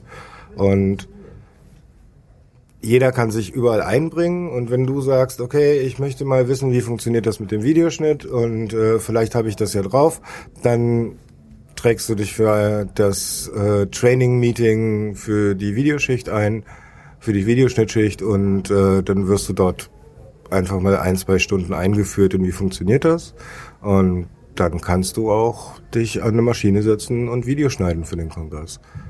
Oder Audio oder Streaming mitmachen. Also alles, wo du dich ausprobieren möchtest, kannst du mal ausprobieren. Klar, es gibt Gates, es gibt bestimmte Dinge, da lassen dich dann Leute nicht weitermachen, wie zum Beispiel Moderation auf der Bühne. Da kann man natürlich nicht jeden gebrauchen. Ähm, es gibt auch andere Bereiche wie Umgang mit Pressearbeit, da kann man auch nicht unbedingt jeden gebrauchen. Jemand, der da eher proletisch unterwegs ist, möchte man nicht mit der Presse zusammenstecken. Da wird dann ein bisschen ausgewählt, aber grundsätzlich sagen wir, wir finden für jeden was, wo er sich wohlfühlt, wo er seine Arbeit äh, machen kann und das Gefühl hat zu partizipieren und dem Kongress auch was zurückzugeben. Und ich glaube, das ist für die meisten Engel die, die größte ähm, Motivation. Dieser Kongress ist vergleichsweise günstig für einen Technikkongress und deshalb ist es äh, vielen wichtig, dass sie wenigstens ein bisschen mithelfen. Und wenn es nur eine Stunde war, dass dieser Kongress funktioniert und immer so bleibt, wie er jetzt ist, vielleicht sogar noch größer wird. Was würde passieren, wenn es die Engel nicht mehr gäbe? Diesen Kongress gäbe es nicht. Es wäre, gäbe keine Möglichkeit, diesen Kongress zu stemmen. Außer man würde jetzt halt äh, wiederum sehr viel Personal von außen hereinholen. Und dann sind wir bei Kongresspreisen, die sich mit ähm, Standard-Business-Kongressen nicht mehr ähm, nicht messen müssten, wären wir so bei 1000, 1200 Euro, die wir für diese vier Tage aufrufen müssten. Und das passt mit der Hacker-Community gar nicht zusammen. Und was, was, äh, was sind so die interessantesten Engelbereiche? Gibt es irgendwas Besonderes oder was machst du am liebsten? Also ich, ich habe ganz klar meinen Bereich. Ähm, ich bin auch wie die Jungfrau zum Kinde dahin gekommen. Ich mache die Bühne, Moderation, ähm, kontrolliere mit meinem Team zusammen und äh, zwei weiteren Erzengeln ähm, die Moderation, Stage Management, sorge dafür, dass die Talks zum richtigen Zeitpunkt anfangen, dass sie ordentlich äh, eingeleitet werden, dass das Publikum möglichst viel Platz hat, das nennen wir dann defragmentieren, die Leute zusammenschieben, dass sie möglichst viele Plätze frei sind und möglichst viele Leute was sehen können. Ähm, das ist mein Lieblingsbereich, aber ich bin auch eine Rampensau. Und andere Leute haben ja ihren anderen Lieblingsbereich. Ich kenne hier Leute, die sich, die, die eigentlich sehr introvertiert sind und hier total aufblühen, dass sie einfach nur Netzwerkkabel legen und plötzlich mit ganz vielen anderen Leuten in Kontakt sind. Äh, wiederum andere finden das vollkommen entspannt und meditativ, zwei, drei Stunden in der Küche zu stehen und Brötchen zu schmieren. Jeder wie er mag, jeder nach seiner Fasson. Und ich glaube, das macht diesen Kongress auch aus. Und kann man auch schon Engel werden, wenn man das erste Mal da ist? Ja, jederzeit. Jeder kann einfach in den Himmel kommen und sagen, ich möchte mithelfen, wo kann ich helfen? Und dann wird man dich fragen, was kannst du tun, was möchtest du tun?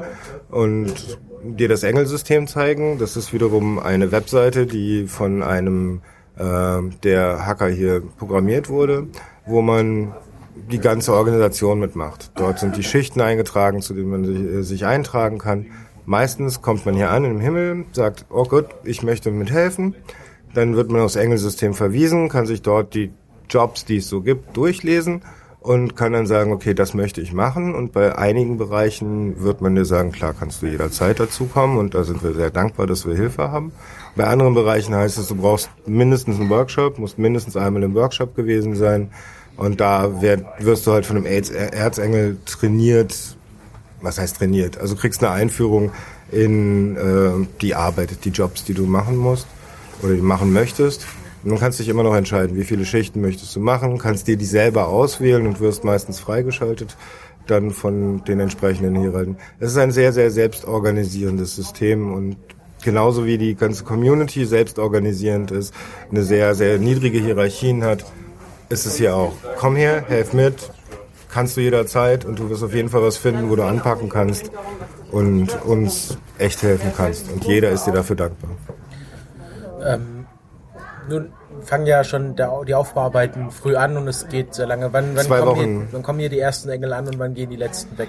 Ich weiß es nicht ganz genau, wann. Ich würde schätzen, dass es so zwischen dem 10. und dem 14. Dezember fangen die hier meistens an, schon mal Netzwerk zu legen und äh, die Grundinfrastruktur zu machen. Also wir verwandeln dieses Haus ja komplett. Ähm, was hier an Kabeln und Technik gelegt wird, das äh, haben im ersten Jahr haben die Techniker vom Haus da nur nebengestanden, Kopf schüttelt und gedacht, das kann man doch nicht machen, das geht doch nicht.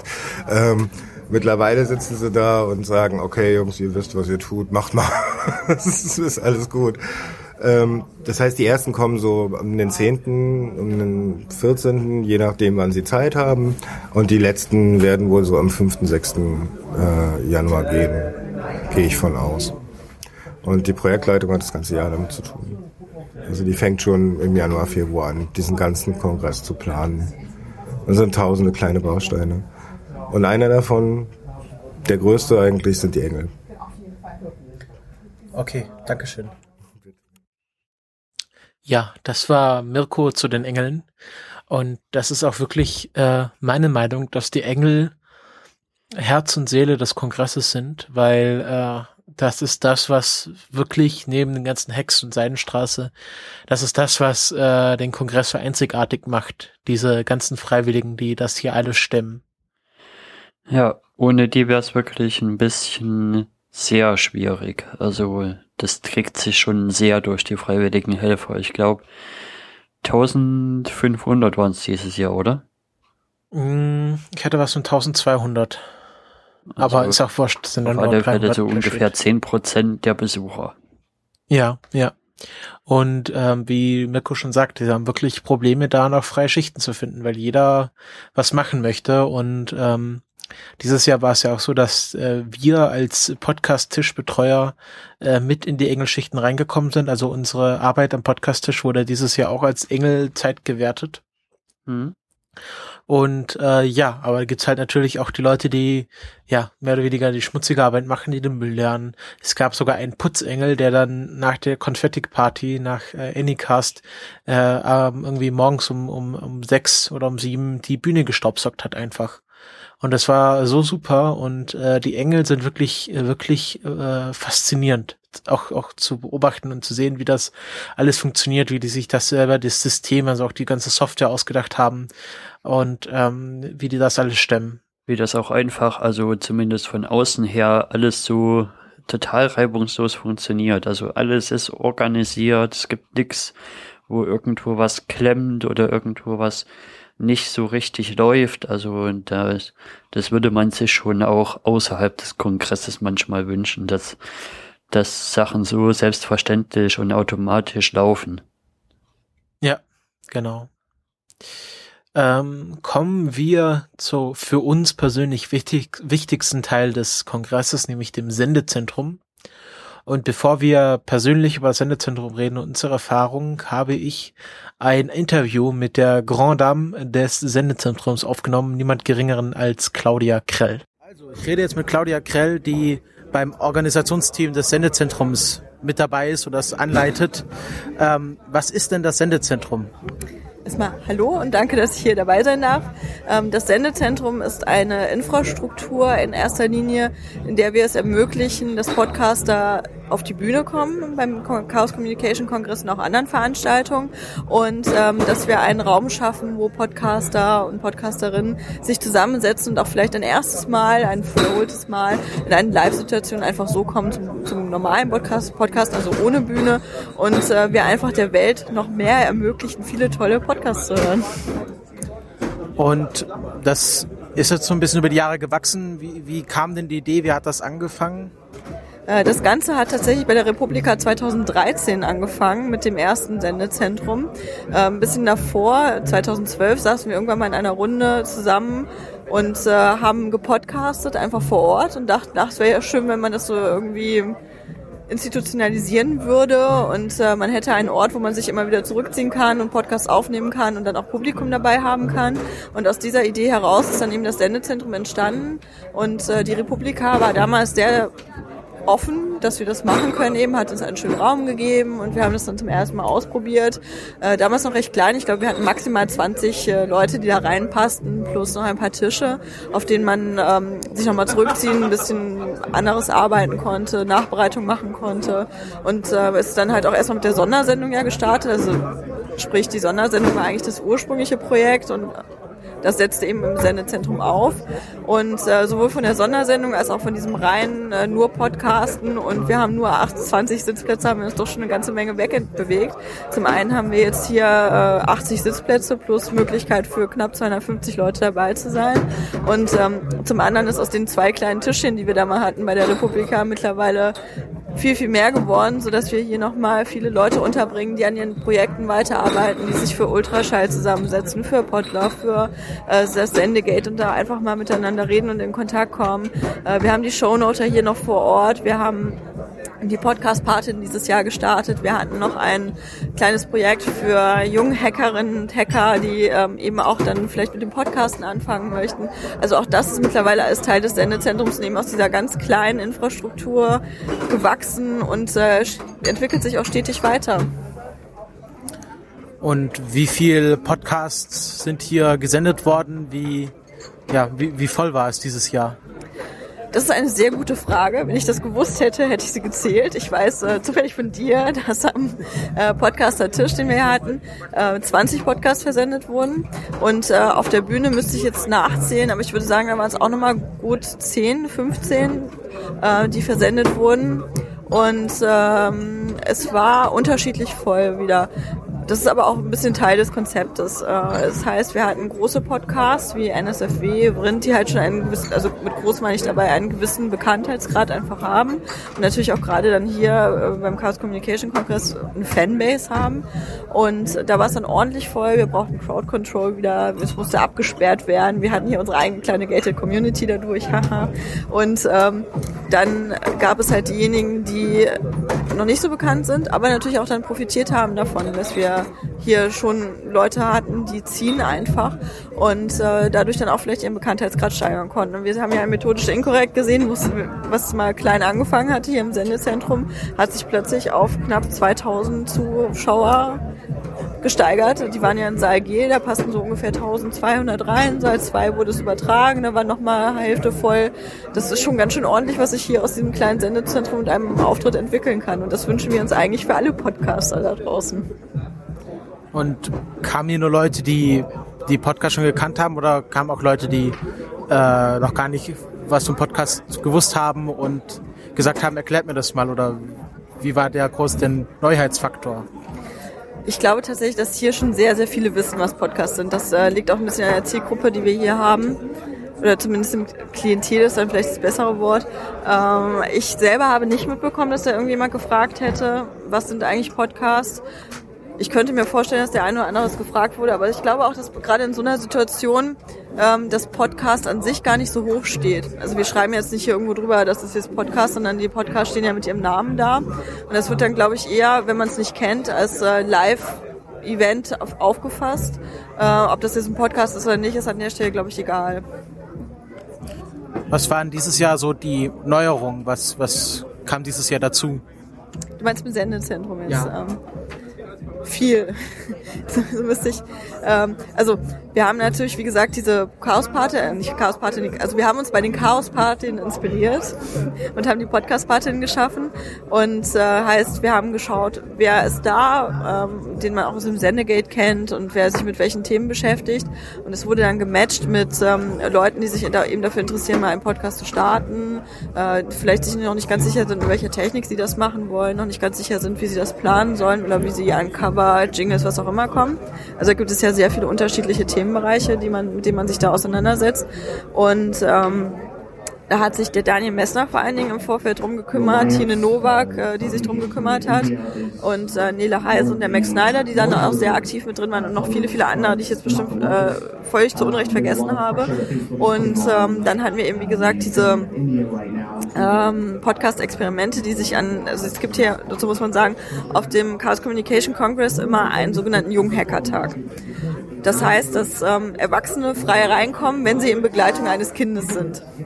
Und da gibt es dann halt auch von Chaos Mod Schule ein gewisses Programm, was da abgefeiert wird. Haben uns dann eben da dran gehängt und ähm, gedacht, naja, die lernen hier löten, die lernen hier irgendwie ein bisschen programmieren. Warum nicht auch einfach lernen, wie man mit rudimentären Mitteln und sehr, sehr einfach Audio aufnehmen kann und dann auch seine Erlebnisse einfach ähm, wieder aufzeichnen kann und weiterverwenden kann. Und das hat auch echt gut geklappt. Also wir hatten, was ich gehört habe, so 20 Leute an vier unterschiedlichen Stationen, die sich das mal angeschaut haben. Das werden wir mit Sicherheit nächstes Mal ein bisschen weiterentwickeln noch. Also auch das dank an Tine Nowak, die das betreut hat. Und ähm, ich denke, das war ein sehr, sehr guter Ansatz, um da auch ein bisschen weiter zu streuen und dann auch eben äh, dieses Enabling noch hervorzuheben. Also mehr Leuten die Möglichkeiten zu zeigen, wie kann ich das eigentlich machen und wie einfach ist es eigentlich, einfach mal zu starten, das anzufangen und da eben auch schon relativ früh anzufangen.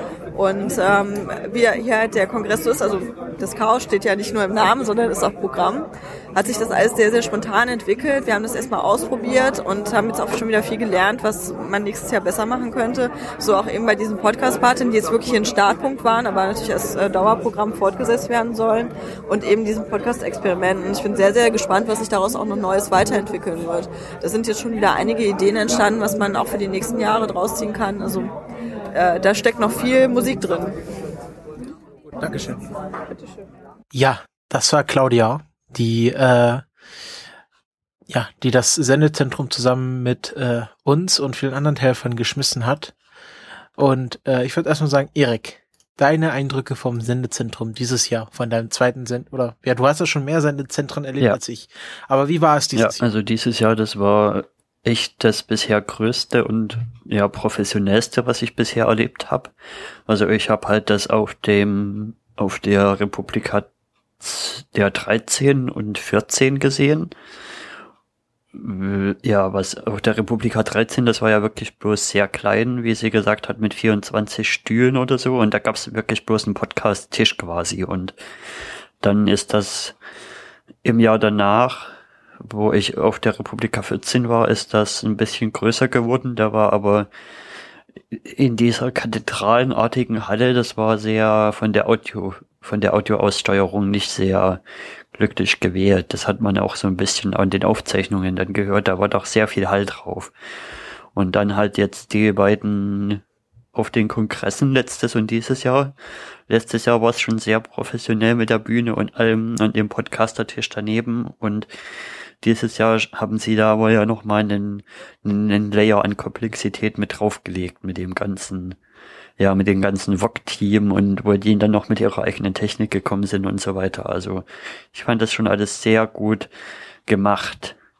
Sehr professionell. Also ja, Tim und Ralf, äh, nee, ja, Tim eher nicht, aber Ralf und Claudia sind da ja schon sehr mit Herzblut dabei und auch der Dennis und ja, man hat sie eigentlich die ganze Zeit nur in der Regie irgendwie gesehen.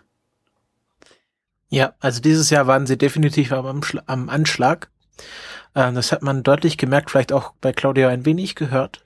Sie war an, das war ja dann Tag vier, kurz vorm Abbau, also da äh, waren alle, waren alle durch.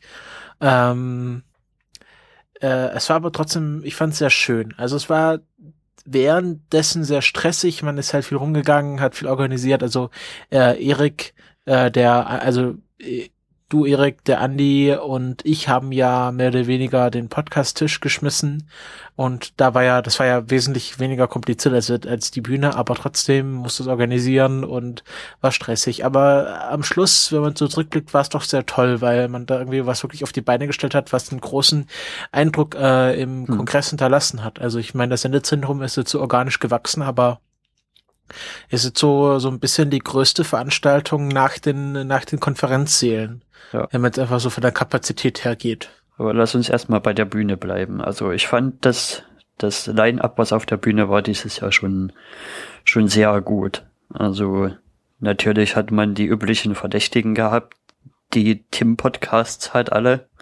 Und ja, Holgis Sachen und Kada, aber es gab auch ein paar neue Sachen dieses Jahr. Halt zum Beispiel Puerto Partida war da neu und technische Aufklärung und alles Mögliche war ja dann da und der Weisheit und ja, es haben auch einige Leute dann doch Claudias Wunsch entsprochen, etwas mit der Bühne zu machen. Zum Beispiel die WMR-Show, wo sie wirklich so einen Timer hatten für jeden Gast und da konnte das Publikum entscheiden, ob es denn, ob der Gast denn jetzt noch oben bleiben darf oder ob denn jetzt der nächste drankommt, was ja die Nele irgendwie so ein bisschen durchmoderiert hat oder halt Puerto Partida, wo es halt wirklich aus dem Publikum einen Kandidaten gab, der da mitgespielt hat.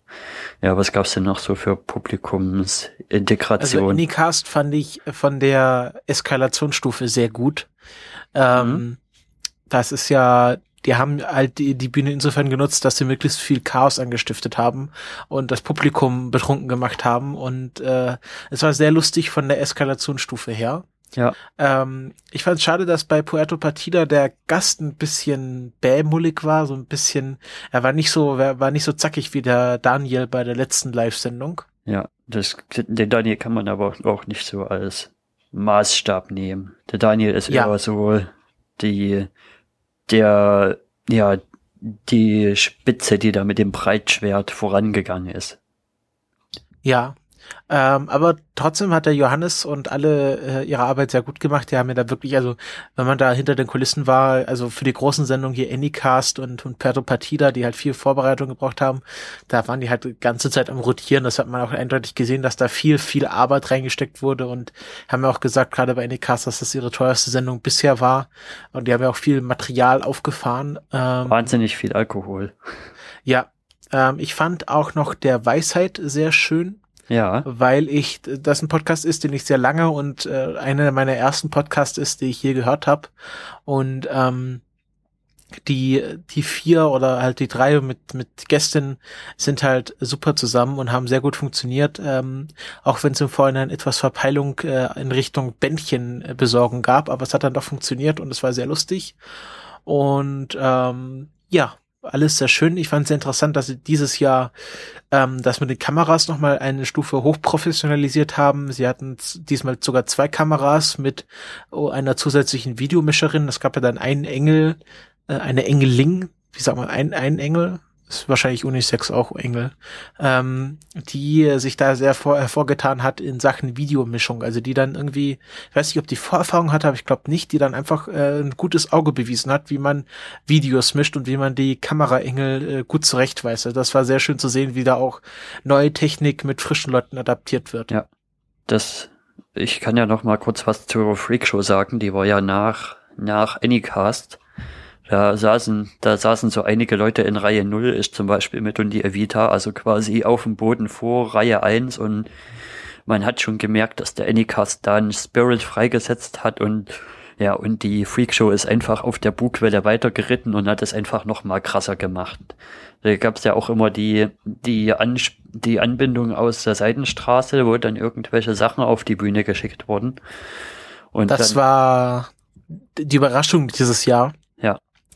Ja. Ähm, ich kann mal kurz erklären, wie das entstanden ist. Also ich war ja zufällig dabei, als das installiert wurde und stand da so mit Ralf rum und Ralf guckt auf einmal auf die Bühne und, und denkt sich und, und sieht so, was passiert denn da? Und auf einmal steht da so ein Aus, Ausgang der Seidenstraße und Ralf geht's hin. Äh, ihr könnt es aber nicht auf die Bühne stellen. Ja, wieso nicht? Ja, ähm, ähm, ja, hier finden Sendungen statt. Ja, aber das muss jetzt hier stehen. Und äh, dann haben, haben, wir, haben wir irgendwie drauf geeinigt. Also Ralf hat sich dann mit der mit der Sende Seidenstraßen äh, Installateuren geeinigt, dass es so ein bisschen hinter der Leinwand steckt und äh, ist dann etwas krummelnd mit der Bemerkung Anarchisten äh, abgegangen.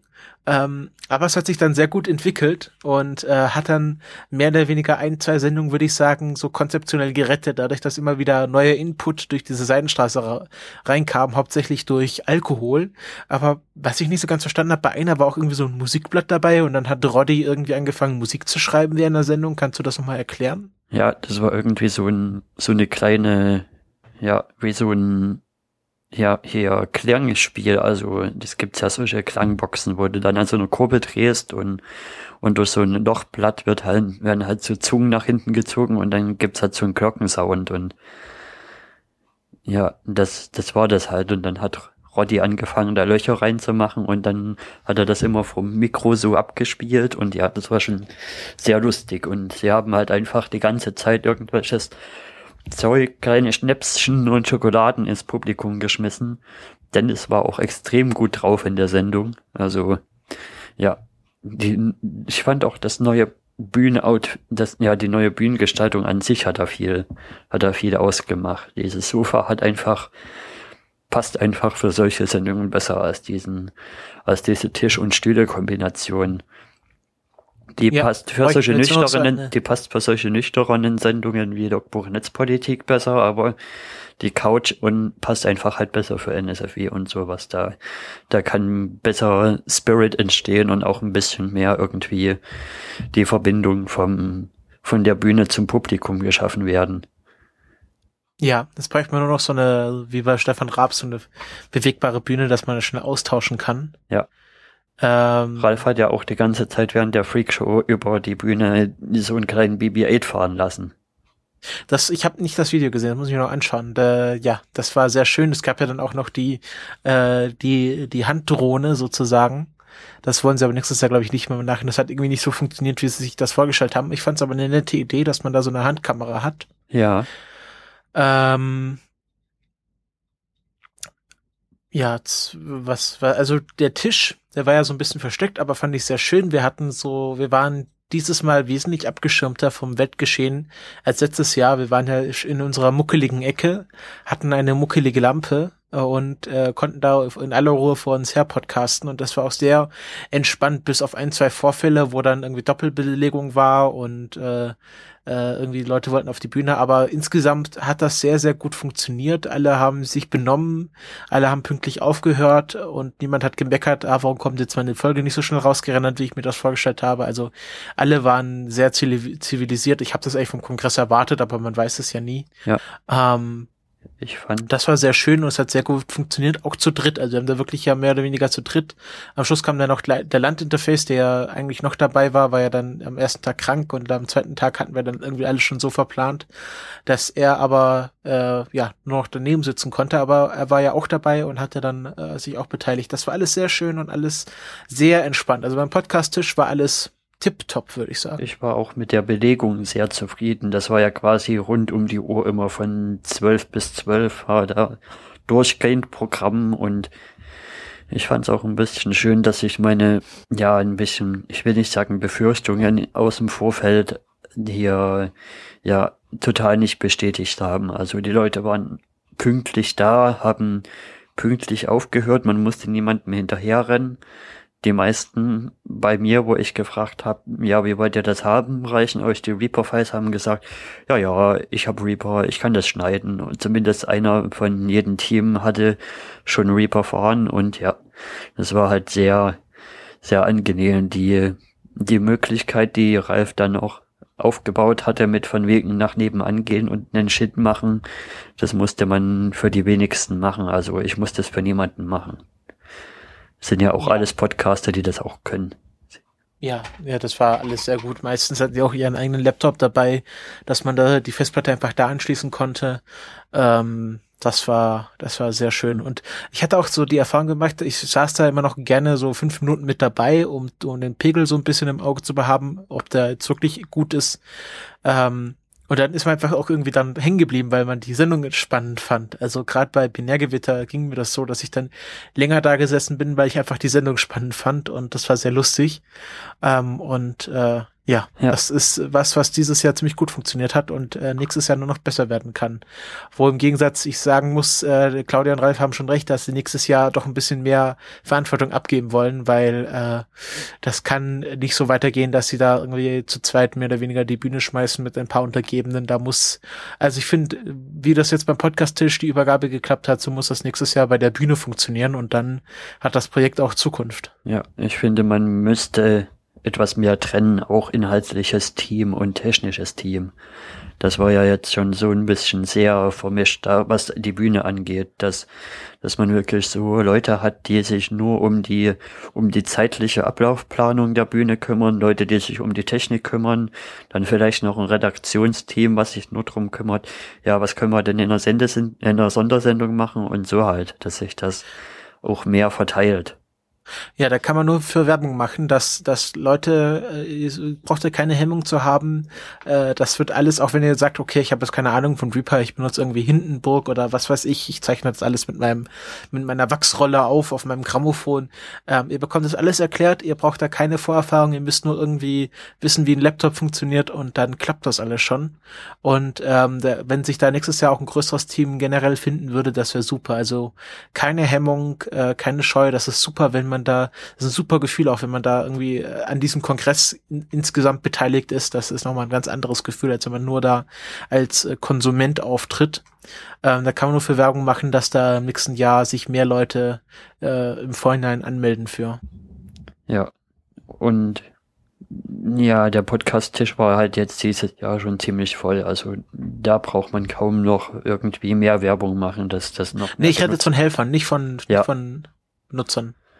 Äh, ja, obwohl man könnte sich überlegen, ob Nexus ja vielleicht sogar einen zweiten aufmacht. Also das ist ja nicht so, als wäre die Technik nicht vorhanden. Ähm, wir hatten ja auch die Idee, dass man nächstes Jahr so einen Verleihpool aufmacht, dass man sagt, okay, hier ist eine Kiste mit Headsets und irgendwie Vorverstärkern oder Aufnahmegeräten und äh, wenn ihr wollt, könnt oder wollt zwar nicht an den Podcaster-Tisch, aber hier habt ihr Equipment, macht mal. Also es ist ja, geht ja darum, Leute zu enablen, die vielleicht auch keine Erfahrung vor hatten, was ich auch hatte. Da kam auf einmal Freifunker aus Münster und sagen, ja, wir haben zwar keinen Podcast, wir würden gerne einen machen, können wir das dann hier machen?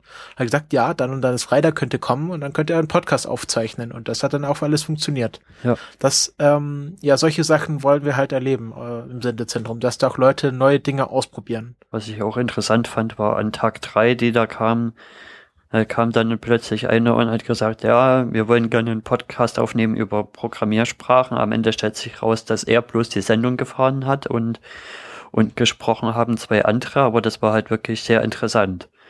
Ja. Und auch lustig, wie sie sich dann die Sendung genommen haben. Also das war halt wirklich bloß ein, ein Laptop, wo irgendein Linux drauf war, mit, mit bloß irgendwelchen Zeilen und dann hat er halt da irgendwelche Kommandos eingetippt, dann hat's die Sendung rübergezogen und gut.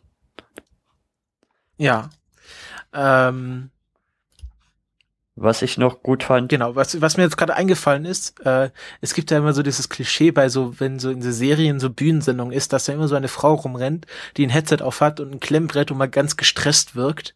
Und ähm, das war dieses Jahr Claudia und man hat festgestellt, es war kein Klischee, die sind wirklich immer so gestresst. Also Claudia hätte nur noch das Headset und das Klemmbrett gefehlt und sie wäre wirklich so ein äh, ja ein, ein, ein, ein Klischee ihrer selbst gewesen. Aber es war sehr war sehr sehr gut. Also ähm, ja, kann man nur alle Beteiligten Ja. dran loben, wollte ich noch mal zum Schluss was ich sagen. noch interessant fand, sind halt die Assembly-Tische, die, die es auch dieses Jahr wieder gab.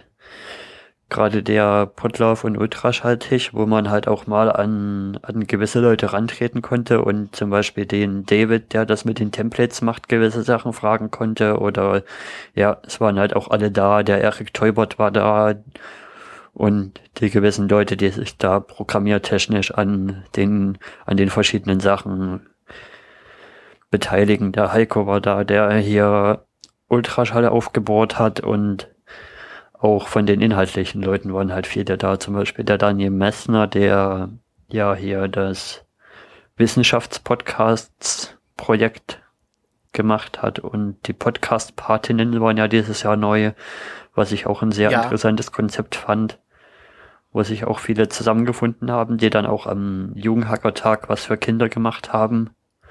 Es war schon alles sehr, sehr interessant und sehr muckelig. Ja, ähm, die, äh, die jungen Podcaster oder Podcast-Partinnen ähm, ist definitiv ein Projekt, was ich dieses Jahr zu wenig beachtet habe. Also da habe ich nicht so ganz, ja, also hätte ich gern auch so ein Interview mit äh, der, zumindest mit der Tina Nowak geführt, aber das wird es ja nächstes Jahr nochmal geben. Also da muss, hätte ich, würde ich gern nochmal mehr Fokus drauf legen, weil das fand ich so sehr spannend, was sie dann gemacht haben und was auch der Andi dann von seinen Kindern erzählt haben, dass sie dann einen Podcast aufgenommen haben. Das war sehr schön. Das habe ich irgendwie, habe ich zu wenig von mitbekommen, persönlich. Nicht, dass die irgendwie un unterrepräsentiert waren, aber ich habe einfach persönlich da irgendwie nicht, Ja. nicht so ganz mitbekommen, was sie Und gemacht was haben. halt noch cool war, dass wir über die Hintertür als, als hier Podcast-Tischteam auch ein paar Privilegien nutzen konnten. Also wir konnten halt auch mit der guten Technik, mit den guten Bayer Dynamics und dem Audio-Interface am Podcast-Tisch dann jeden Tag unsere Tagesauswertung aufnehmen.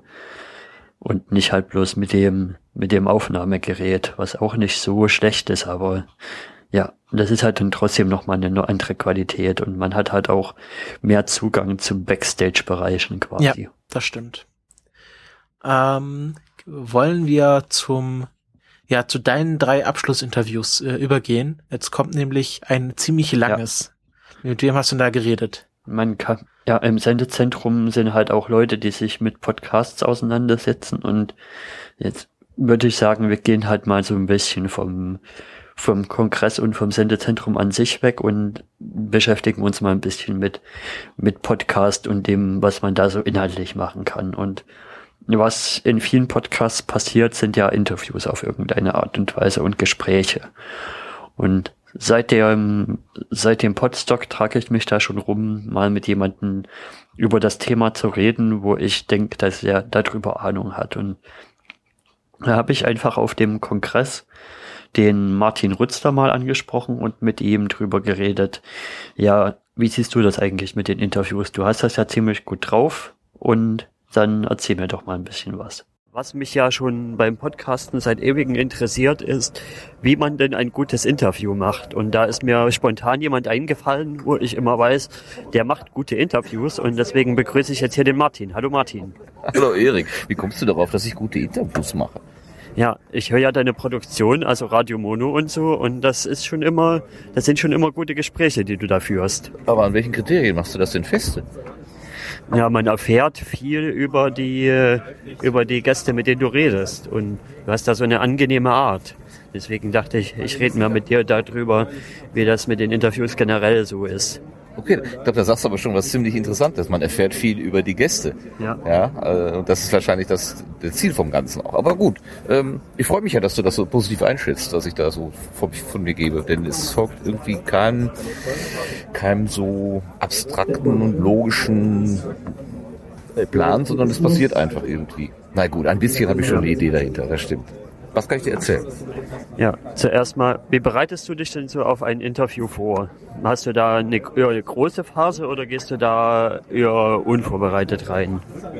Nee, ganz unvorbereitet meistens nicht. Äh, leider meistens eher äh, auf der letzten, auf, dem letzten, auf der letzten Meile sozusagen, auf dem letzten Drücker.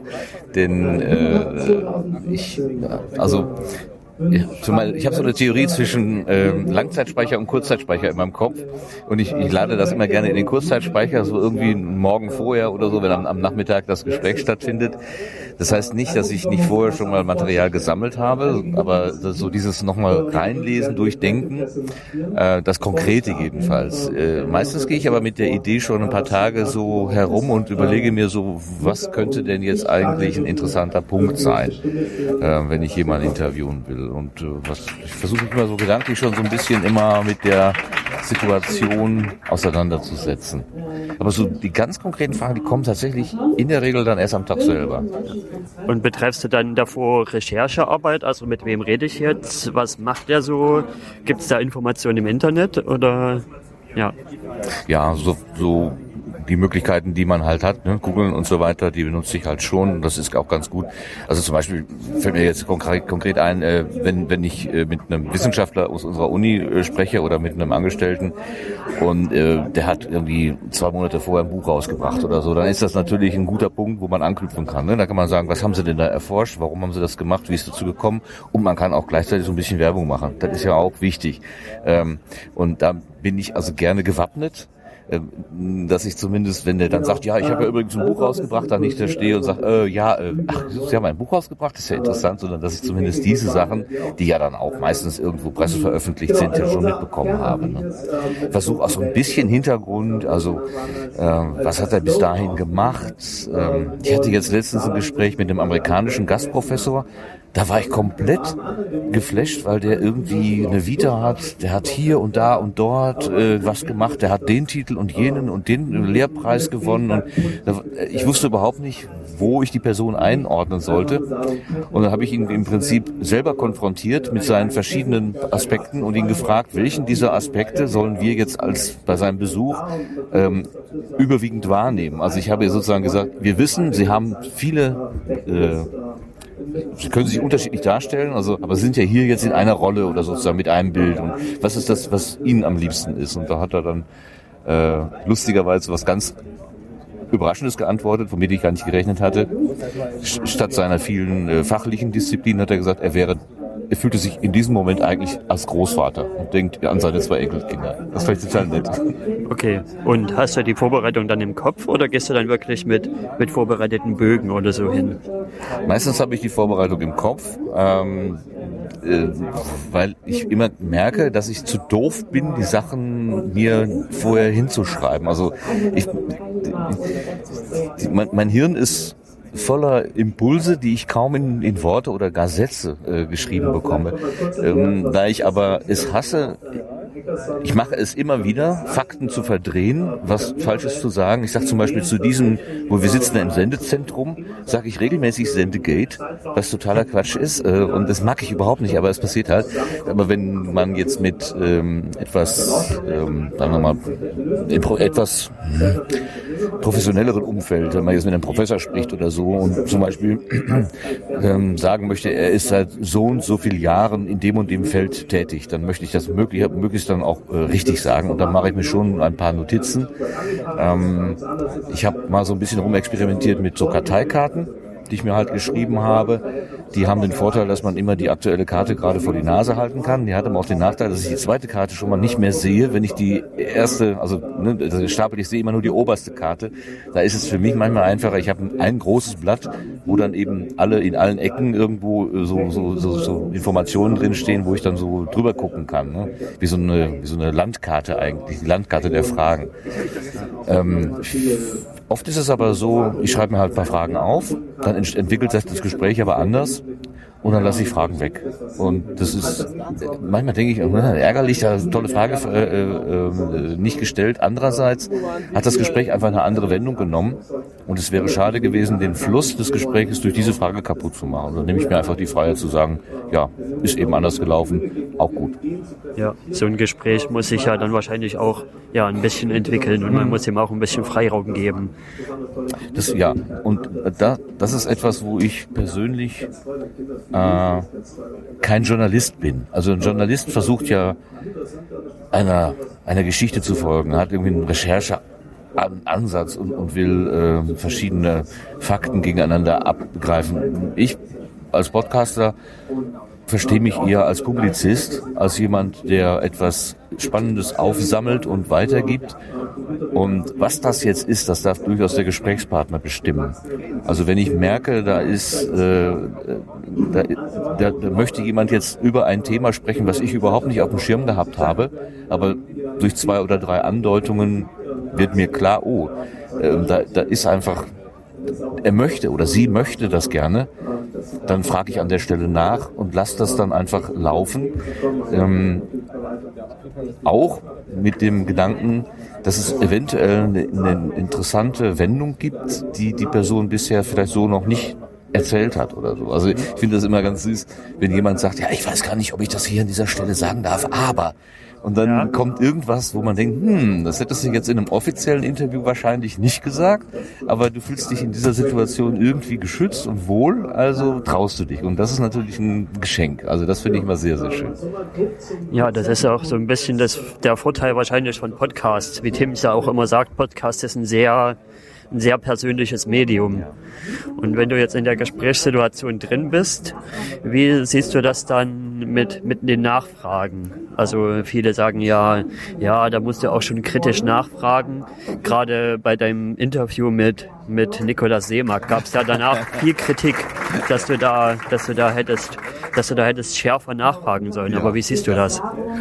Die Kritik ist durchaus berechtigt. Ich hätte schärfer nachfragen können, aber ich wollte als es nicht. Also ich habe, wie ich gerade gesagt habe, gespürt, bis wohin äh, äh die Kritik gehen wollte. Und ich, es war auch also ein Journalist, ähm, also ein, ich, ich weiß nicht, ob ich da zu weit gehe, weil ich selber keine journalistische Ausbildung habe, aber ähm, mir, mir schwant so jedenfalls, dass ein Journalist sozusagen so ein Anwalt der Öffentlichkeit ist und sowohl die eine als auch die andere Seite im Gespräch irgendwie repräsentieren sollte. Also die Pros und die Kontras. Und wenn jemand dann ähm, sehr viel Pro argumentiert, dann muss das Kontra höher gehen oder äh, jeweils andersherum.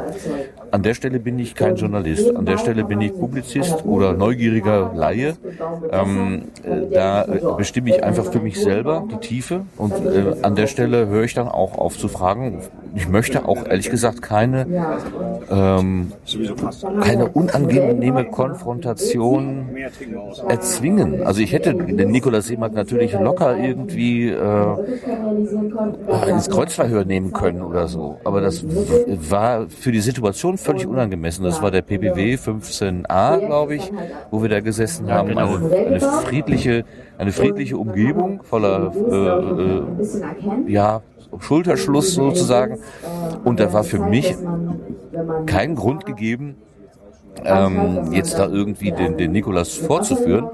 Äh, Im Gegenteil, mir war eigentlich daran gelegen, ihn einmal sprechen zu lassen, denn bis dahin war sehr viel über ihn geredet worden, aber nicht von ihm. Also man hat nicht mit ihm geredet, sondern über ihn. Und das war mir eigentlich, da hatte ich sogar eher die Tendenz zu sagen, ich konfrontiere ihn mit den Problemen oder mit den Vorwürfen und lasse ihn einfach mal Stellung dazu nehmen.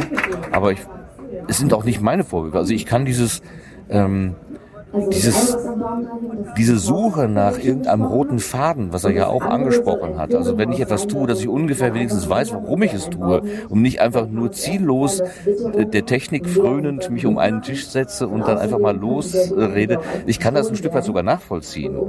Ähm, wobei ich die, äh, die Stringenz oder die, die, die, die Strenge, die dann wiederum in dem Aufruf steckt, die lehne ich komplett ab. Also da das steckt in mir selber auch so eine Ambivalenz. Oder so.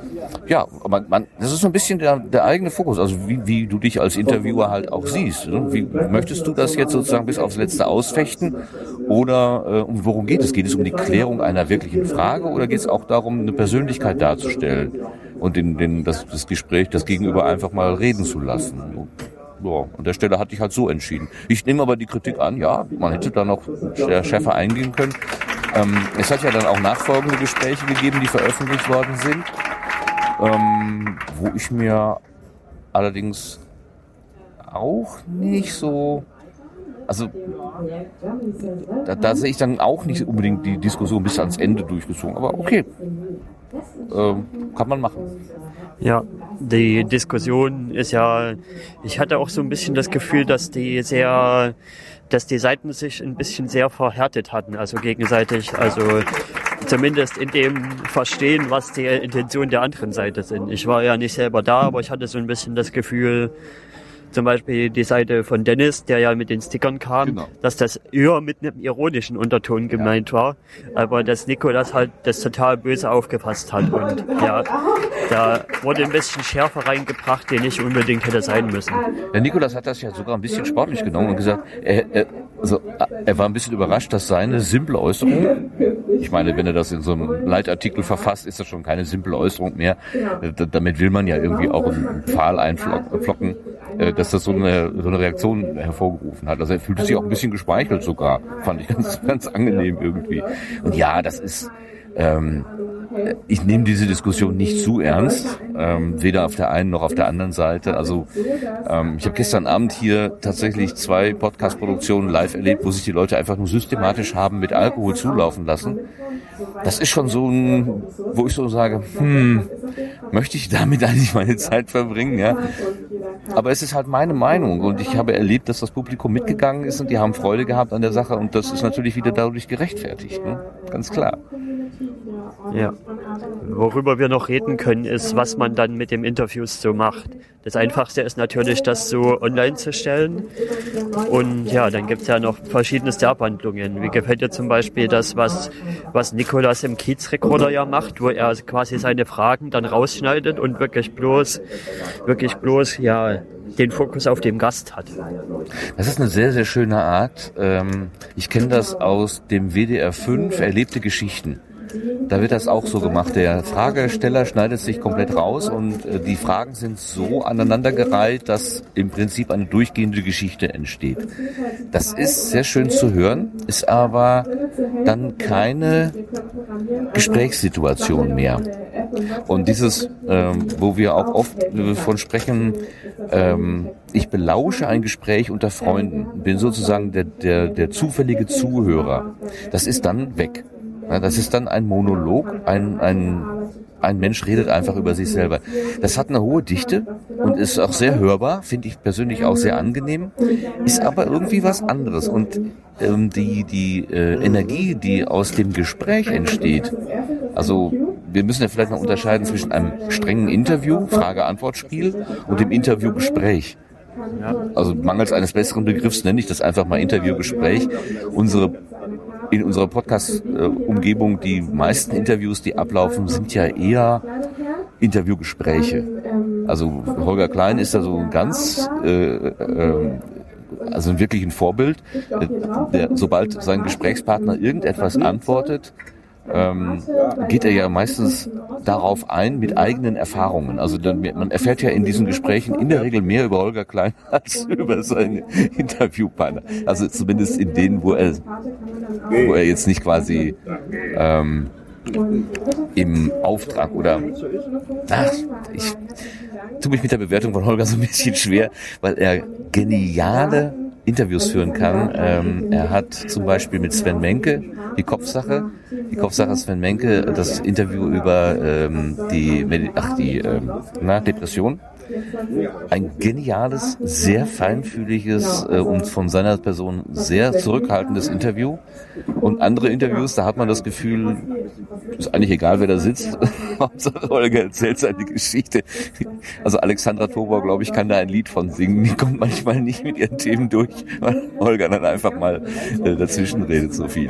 Aber allerdings wird er auch schon mal gerne totgeredet. Wir haben ja jetzt äh, einen schönen Resonator-Episode erlebt, wo Holger den Alexander Gerst interviewt hat. Und Alexander Gerst als mediengeschulter Astronaut hat ihn da mehr oder weniger ähm, auf eine 10-Sekunden-Frage hat er ihm eine fünfminütige Antwort gegeben, so ungefähr wie ich jetzt auch. Ja, also das finde ich schon, dass Holgi da auch immer so ein bisschen weiß, welche Ansprechhaltung er haben muss und wann es mal formaler sein muss und wann es mal ein bisschen lockerer gehen kann. Dann gibt's ja zum Beispiel noch das Modell Tim, der ja eher versucht, erstmal immer auf das formale Interview zu gehen und dann aber meistens dann doch ins Interviewgespräch abgleitet. Ja, weil Tim einfach zu vielen Dingen eine sehr äh, dezidierte Meinung hat und äh, die dann auch nicht unbenannt lassen möchte, glaube ich einfach. Also er hat eine Position und er möchte die dann noch benennen. Ähm, weniger mit dem Impetus, irgendjemanden zu überzeugen. Das klingt bei, bei Holger klingt das immer so ein bisschen, als wollte er missionieren. Ich glaube nicht, dass er das tatsächlich will, aber es klingt häufig so und manchmal ist mir das auch ein bisschen viel. Aber das ist halt meine Meinung und meine persönliche, mein persönlicher Geschmack. Ähm, in der Tat, Nikolas macht, ach nicht Nikolas, wir haben gesagt, Tim macht es anders. Ähm, er stellt dann im Prinzip auch die Sache in den Vordergrund. Nur hat er über die Themen, äh, zu denen er spricht, insbesondere bei CAE, hat er natürlich auch selber viel Erfahrung. Danach sucht er sich die, die Gesprächspartner ja auch aus und steuert seinen Erfahrungsschatz dann äh, sehr stark eben mit dabei. Aber es ist dann wirklich mehr Fakten als Meinung. Bei Holger ist es doch häufig mehr so Meinung. Ähm, obwohl das, das ist ein gradueller Unterschied. Man kann das nicht schwarz-weiß sehen, gar nicht, nein. Aber die beiden sind natürlich interessante, ähm, in, in, in der Art schon mal unter, äh, interessante äh, Pole.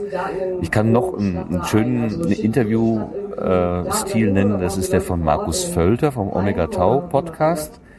Ähm, und auch die Frage, ob man sich vorbereitet oder nicht. Äh, Markus Völter ist ein Verfechter des Vorbereitens, weil er sagt, wenn sich ein äh, Gesprächspartner Zeit für mich nimmt, dann möchte ich diese Zeit, die ich habe, und ich habe dann nur 60 Minuten oder so, möchte ich maximal gut nutzen und den nicht irgendeinen Krimskrams fragen, sondern Fakten, die ich sonst nicht bekommen kann. Weißt du, der, der spricht mit Space Shuttle Piloten und äh, dann muss er einfach muss er halt die äh, Navigations- und Technik und äh, Antriebsfragen und was auch immer äh, stellen, die er einfach geklärt haben will. Ne?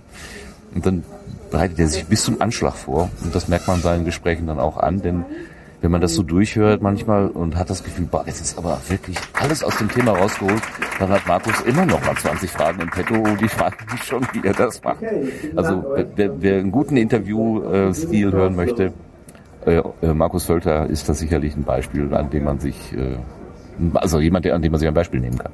Ja. Was ich zum Beispiel einen sehr schönen Stil finde, ist von den Feuilletons, die machen ja die Einlad das Eingeladen-Feature wo sie immer so hin und her gehen. Da gibt's dann immer so Monologteile, die dann aber zwischendrin aufgelockert werden mit, mit Interviewteilen und Gesprächsteilen. Und das, das finde ich schon sehr schick gemacht.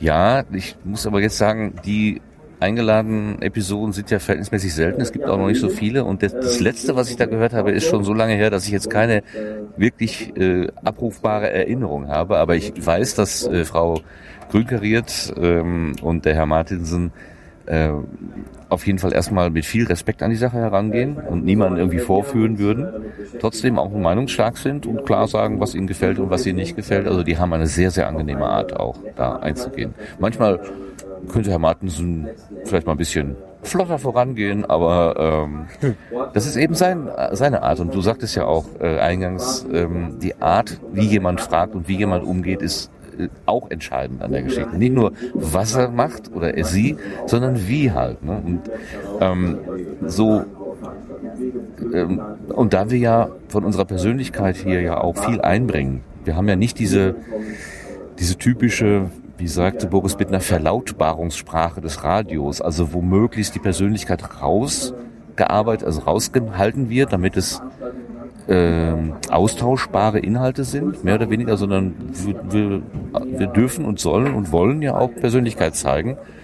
Und äh, da ist es eben auch so, dass man sicherlich auch Podcaster findet, wo man sagt, nee, also beim besten Willen, ich kann mir das nicht anhören. Es gefällt mir einfach nicht. Die Stimme, die Art zu sprechen, die Geschwindigkeit, die Tonhöhe, was auch immer. Äh, oder dieses, dass der nie auf den Punkt kommt oder dass das alles zu dröge ist. Äh, oder sogar, ich glaube sogar, dass es von Tageszeiten oder eigenen Stimmungen abhängt, was man ertragen kann und was man nicht ertragen kann. Also ich fange manchmal einen Podcast an zu hören und stelle dann fest, boah, nee, das ist jetzt irgendwie genau entgegen meiner Stimmung, die ich im Moment habe. Den lege ich mir mal, den halte ich jetzt an und versuch's am Abend nochmal oder am, am Morgen oder so. Ist so lustig, bei englischen Podcasts ist die, ein und, ein und denselben Podcast kann ich manchmal locker folgen und manchmal habe ich enorme Schwierigkeiten überhaupt da ins Gespräch zu finden. Und das hängt von meiner eigenen Verfassung ab. Das ist sehr interessant. Ja, mir geht's zum Beispiel so beim Astrodiktikum Simplex, ja. beim, beim Sterngeschichten-Podcast. Manchmal kommt der einfach in der Reihenfolge und ich denke, nee, das ist mir jetzt zu dicht, das ist mir jetzt, das kann ich jetzt nicht verarbeiten. Ich muss jetzt weitergehen. Ja, ich verstehe auch, es gibt Leute, die können den ähm, äh, Florian Freistetter ist äh, der Podcaster genau, die können die zum Einschlafen hören. Also wäre mir unbe unbegreiflich, wie man da zur Ruhe kommen kann, weil er doch sehr äh, sehr dicht, genau, du sagst es, äh, und, und ja, da kommen halt Fakten auf Fakten oder äh, Stellungnahme auf Stellungnahme da könnte ich nicht so einschlafen. Also, ja. glaube ich jetzt. Ich kann ja zu zwei Formaten super gut einschlafen. Das eine ist der Einschlafen-Podcast, der halt einfach extrem ruhig ist und sich und einen so in den Schlaf einlullt. Und aber bei Teams Produktion kann ich auch gut einschlafen. Zum Beispiel bei CRE, bei einem Thema, wo ich gar nicht so richtig Ahnung habe über die, die technischen Hintergründe. Das, das hält aber den Kopf so beschäftigt und vom eigenen Denken weg, dass man dann irgendwann einschläft. Zumindest geht's mir da so. Ja, ich, ich höre immer nur, dass Leute äh, Podcasts als Mittel zum Einschlafen benutzen und ja viele sogar über diesen Einschlafen-Podcast von Tobi Bayer überhaupt Zugang zur Podcast-Welt gefunden haben. Das ist, glaube ich, nicht zu verachten, was, was er an Hörer äh, äh, dadurch rekru rekrutiert hat für, für auch für andere Produktionen. Ähm, ich mache es eigentlich selber gar nicht. Ich habe das jetzt, glaube ich, zweimal mal ausprobiert. Nur ich habe halt das Problem, ich bin ein ähm, Ohrstöpselhörer und ich kann mir nicht vorstellen, dass ich mit Ohrstöpseln einschlafe und dann dieses Plastikzeug die ganze Nacht in den Ohren habe. Also das ist mir auch nie angenehm. Wenn ich das plärrende Ding einfach neben mir aufs ähm, Kopfkissen lege, dann ist das nicht der intime Hörgenuss, den ich eigentlich äh, gerne mit Podcasten verbinde, weil es mir direkt ins Ohr getutet wird. Ja.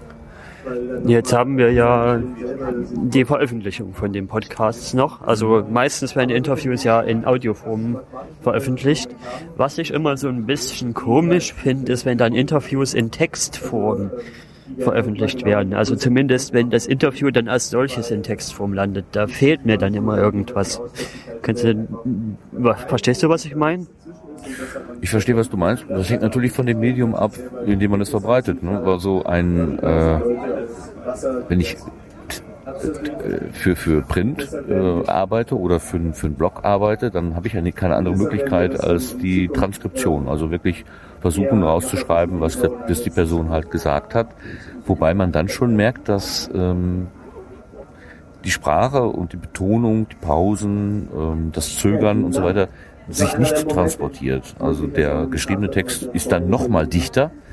Und es kann durchaus sein, dass ein geschriebener Text eher abstößt, dass man sagt, wow, das ist eine doofe Antwort. Wenn man aber dann hört, wie diese Antwort formuliert worden ist, mit welchen ja, Bedenken und, äh, und, und, und vorsichtigen Zurücknahmen und so weiter, dann ist es vielleicht ganz anders. Man versteht den, den Sprecher, die Sprecherin nochmal ganz anders, als wenn man wirklich nur die, ja, die kompri- komprimierten Buchstaben sozusagen hört.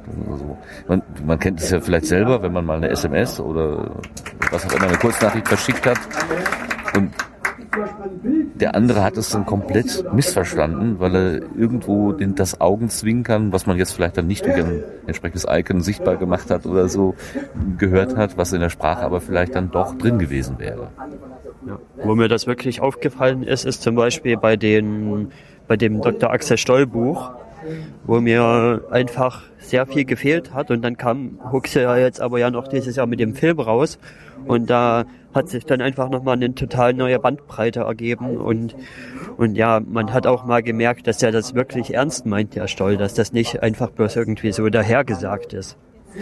Das kann ich mir gut vorstellen. Ich habe dieses Werk nicht wahrgenommen. Ähm, ich tue mich extrem schwer mit so äh, Leuten, die so ganz weit außerhalb meines eigenen Denkens liegen. Also ich habe so diese Mondverschwörung, diesen Film beispielsweise habe ich mir angeschaut und es hat mich, also ich kann da nicht mal mehr drüber lachen. Es macht mich einfach so fassungslos und hilflos, dass ich mich dem einfach nicht aussetzen möchte. Also ich, ich weiß, dass man diese Menschen nicht einfach äh, aus der Gesellschaft herausradieren kann, aber das müssen dann andere machen. Ich kann das nicht. Ich, ich werde damit unglücklich und das möchte ich mir nie antun. Und was mir dann einfach besser gefällt als das reine abgeschriebene Interview ist zum Beispiel, wenn man die Information noch mal hernimmt und dann den Fließtext draus macht. Da komme ich irgendwie dann besser damit zurecht. Das ist natürlich ähm, eine, eine, eine vollständige Transkription mit äh, auch mit äh, Einfügungen von Sprechpausen oder so.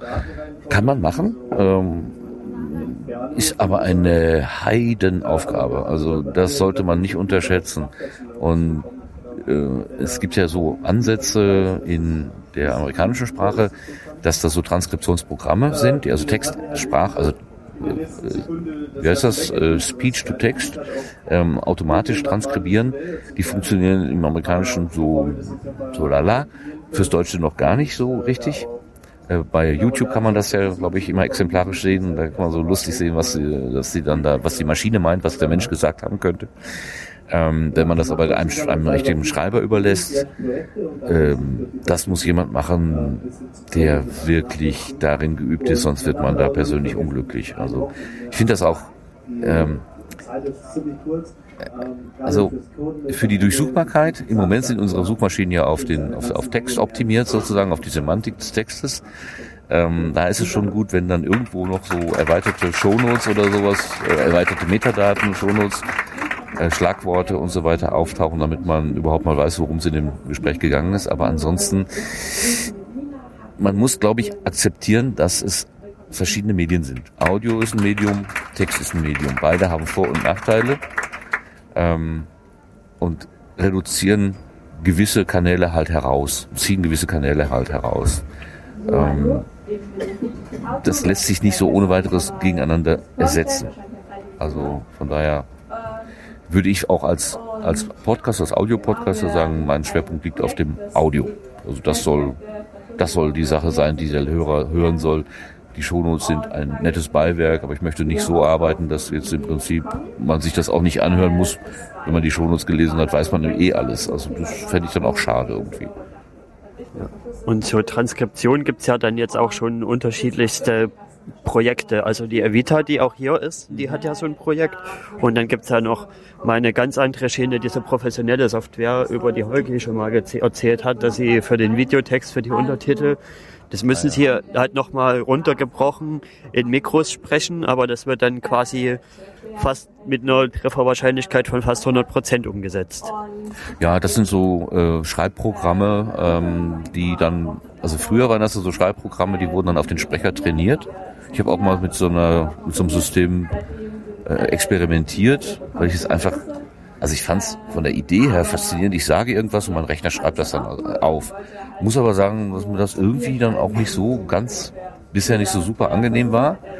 Ähm, was, was mir, was mir vorschweben würde, so, ähm, dass man so ein System hat, was im Prinzip Substantive erkennen kann.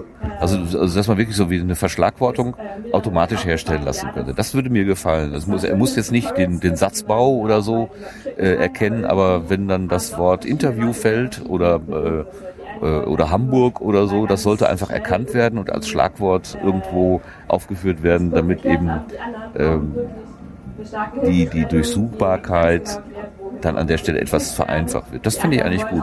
Also ich kenne das so von diesen Navigationsgeräten. Die haben ja, ähm, die können ja teilweise auch Spracherkennung machen. Die wissen aber, was der Sprecher vermutlich sagt. Also der wird wahrscheinlich Hauptstraße sagen oder Bahnhofsstraße und nicht Buhnhofsstraße oder irgendwie sowas. Und das Wort Buhnhof würde wahrscheinlich automatisch im Bahnhof interpretiert. Und so könnte ich mir vorstellen, wenn man so ein Standard deutsches äh, Wörterbuch nimmt, irgendwie mit 100.000 Begriffen oder so und sagt, versuch mal einen von diesen Begriffen in diesem Interview wiederzufinden. Das sollte eigentlich relativ stabil möglich sein inzwischen. Diese ganze Semantik, ob der jetzt den Satz, das Verb an den Anfang des Satzes oder ans Ende des Satzes stellt oder so, da braucht ja gar nicht äh, da drin zu sein. Das, da, also, das fände ich eine Idee, äh, da würde ich auch gerne noch meine, äh, meine Podcasts drüber laufen lassen oder vielleicht sogar als, als äh, Erweiterung von Auphonic, wo man sowieso in die Veredelung schickt, dass der dann auch noch so einen Sack von, von äh, Schlagworten hinten rauswirft. Ähm, das fände ich noch eine ganz witzige Angelegenheit. Ja. Martin Rützler über das Interview. Man hört ihn bei Radio Mono bei, und bei der Pottunion. Ja. Richtig. Äh, ich bin zurzeit Moderator des Magazins, also Mitmoderator des Magazins der Pod Union, äh, mache das seit einem Jahr. Ja, da kann man mich auch regelmäßiger hören als bei Radio Mono. Das ist ja eher so ein Experimentalkanal, Radio Mono Net, genau, äh, so ein Experiment, Experimentalkanal, wo so alle alle Jubeljahre mal was entsteht. Aber ähm, ja, es bleibt immer wieder spannend, was da reinkommt. Dankeschön. Ja, vielen Dank. So, da sind wir wieder. Ähm, das war wirklich ein langer Clip, aber sehr interessant. Martin Rützler ist ja so ein Faktotum, der rennt überall rum und hat immer wie ein ordentlicher Podcast immer sein Mikrofon gezückt. Das ist immer sehr vorbildlich. Ähm, so eine Disziplin hätte ich auch gerne. Ja, was ich noch empfehlen kann von ihm, ist wieder dieses Jahr sein Rundgang mit Jan, den er über den Kongress gemacht hat. Das ist wieder sehr gut geworden und sehr interessant. Ja. Ähm, und das Interview war ja auch nicht ganz uneigennützig. Also wir können also doch schon mal ein bisschen aus dem Nähkästchen plaudern. Wir planen ja da was in Richtung Interview und äh, verstärkt Interviews auf diesem Kanal. Mhm. Da und hat der Nietzsche vor allen Dingen das angestoßen durch seinen Tweet. Ja, durch Nudging. Also das ist ja hier diese Technik immer mal wieder das angesprochen und jetzt sind wir bald soweit. Ähm, ja, äh, wollen wir gleich noch die letzten beiden, die sind jetzt wesentlich kürzer, obwohl ja. Äh, auch nicht mal so kurz, äh, aber doch, äh, wollen wir das gleich anstoßen? Ja, also ich habe jetzt dann halt noch weiter geguckt, was sind denn für Leute im Sendezentrum, mit denen man mal reden kann und bin dann auf den Sascha gestoßen, mit dem ich ja schon mal übers Pottwichteln geredet habe und wollte da jetzt einfach nochmal so eine Retros Retrospektive einholen. Hallo Sascha. Ja, hi Erik, grüß dich. Wir hatten ja schon mal miteinander gesprochen über das Pottwichteln, wo, wo es gerade in der, in der Startphase war und jetzt würde ich gerne nochmal mit dir so eine Retro Retrospektive besprechen, wie es, was denn gut geklappt hat, was denn nicht so toll war und ob es das nächstes Jahr nochmal gibt. Wie war denn jetzt dein erster Eindruck? Wie hat denn das so funktioniert? Haben alle Wichte pünktlich abgegeben? Alle bis auf zwei, äh, aber denen haben wir einen kleinen Tritt in den Allerwertesten verpasst und dann ging es innerhalb von zwei Tagen auch, dass wir alles beisammen hatten. Also es, äh, wir sind positiv überrascht. Okay. Ihr hattet ja jetzt, die Planung hatten wir, sind wir ja schon durchgegangen. Also die Wichte haben alle ihre Episoden pünktlich aufgenommen. Ihr ja auch. Ihr hattet ja auch ein paar Wichte-Episoden zu machen, ne? Nö, wir hatten eine zu machen. Also mit dem Sie reden Podcast haben wir einen Wichtel bewichtelt sozusagen, der noch geheim bleiben muss. Äh, aber wir hatten unheimlich viel Spaß, das kann ich jetzt schon sagen. Ja, das, das hab, ich habe eure Episode ja schon gehört. Das werde ich jetzt nicht offenbar machen, aber Ja, der eine von euch war ja ein bisschen unvorsichtig. Ja, er konnte sich das mit dem Pseudonym und dem äh, Nichtnamen nennen nicht so richtig merken. Das ist ihm dann mehrere Dutzend Male rausgeflutscht und äh, ich hatte keine Lust, das überall rauszuschneiden. Ich habe dann irgendwann aufgegeben und dann haben wir gesagt, okay, dann ist zumindest einer anonym und äh, mir ist sein Name nur einmal versehentlich über die Lippen gegangen, hoffentlich. Ja. Wir haben ja auch eine Wächter-Episode gemacht und das fand ich doch ganz interessant, so sich dann in den anderen Podcast reinzudenken. Das ist nochmal eine ganz andere Aufgabe als das, was wir gemacht haben. Und das lag auch thematisch in einem ganz anderen Bereich. Ich bin jetzt nicht so der, der Koch normalerweise und der Christopher halt auch nicht. Aber ja, wir haben es schon, wir haben es schon adaptiert, so dass, dass, dass man es gut machen konnte. Ja, also da haben sich die Leute wirklich viel Mühe gegeben. In den meisten Fällen muss ich dazu sagen. Also alles, was ich bisher gehört habe, hat mir ziemlich gut gefallen. Bis auf wenige Ausnahmen, wo man gedacht hat, okay, da haben sich die Leute nicht ganz so viel Mühe gegeben. Aber es waren wirklich auch ein paar Perlen dabei, wo wirklich äh, man rausgehört hat, dass die Leute die Wichtel-Podcasts intensiv gehört haben, teilweise dort Sachen rausgeschnitten haben, irgendwie neu zusammengemischt und in ihre eigene Episode eingebaut. Also da wurde sehr viel mit Effekten gearbeitet, sehr viel mit äh, Umgebungsgeräuschen auch und sehr viel mit wirklich O-Tönen aus dem Original-Podcast. Äh, da waren wirklich einige Leute mit sehr, sehr viel Liebe dabei. Also Hut ab äh, bei allen, die da mitgemacht haben und sich so viel Arbeit auch gemacht haben. Ja, wir können ja mal so ein bisschen unsere bisherigen Favoriten durchsprechen. Was mir zum Beispiel gut gefallen hat, ist die wichtige Episode für den, für den Max Snyder, also für den, welcher Podcast war das? Nicht der Insnider, der andere, der Nerd-Emission. Da haben sie die Podcat-Entwicklerin interviewt. Das war, das war eine sehr gute Folge. Was hat dir denn so besonders gut gefallen? Ähm, ich habe vor allen Dingen die Episoden gehört, die relativ früh eingetrudelt sind, äh, wo ich quasi die Zeit und die Muße noch hatte, in die Episoden reinzuhören. Ein paar habe ich jetzt auch nachgehört. Und mir hat natürlich Puerto Partida gefallen, äh, was äh, die Jungs und Mädels vielleicht auch dort auf die Beine gestellt haben. Wie wir schon gesagt haben, also teilweise aus den Originalepisoden Soundschnipsel rausgeholt und dort eingebaut. Das ist schon ziemlich am Original ran gewesen. Und natürlich habe mich vorhin auch mit, mit Jörg vom Bobson Bob Podcast unterhalten, der auch extrem zufrieden war mit seiner Episode und äh, da habe ich mich teilweise auch jetzt weggeschmissen, als ich sie nochmal nachgehört habe. Ich habe vorher mal kurz reingehört beim Verteilen und habe damals schon gedacht, was für ein geiles Teil. Und beim Nachhören habe ich mehrfach schallend gelacht. Also da hat sich wirklich extre äh, jemand extrem viel Mühe gegeben. Ja, die war auch gut, die Folge, durchaus. Die war auch sehr gut geschrieben, auf alle Fälle. Und da habe ich ihn dann auch noch gefragt, den Bob, ist das wirklich so ein Wahnsinn? Also verlangen Kunden wirklich so zum Teil utopische Sachen? Und da hat er aber dann gesagt, also nein, das ist jetzt sehr überstilisiert.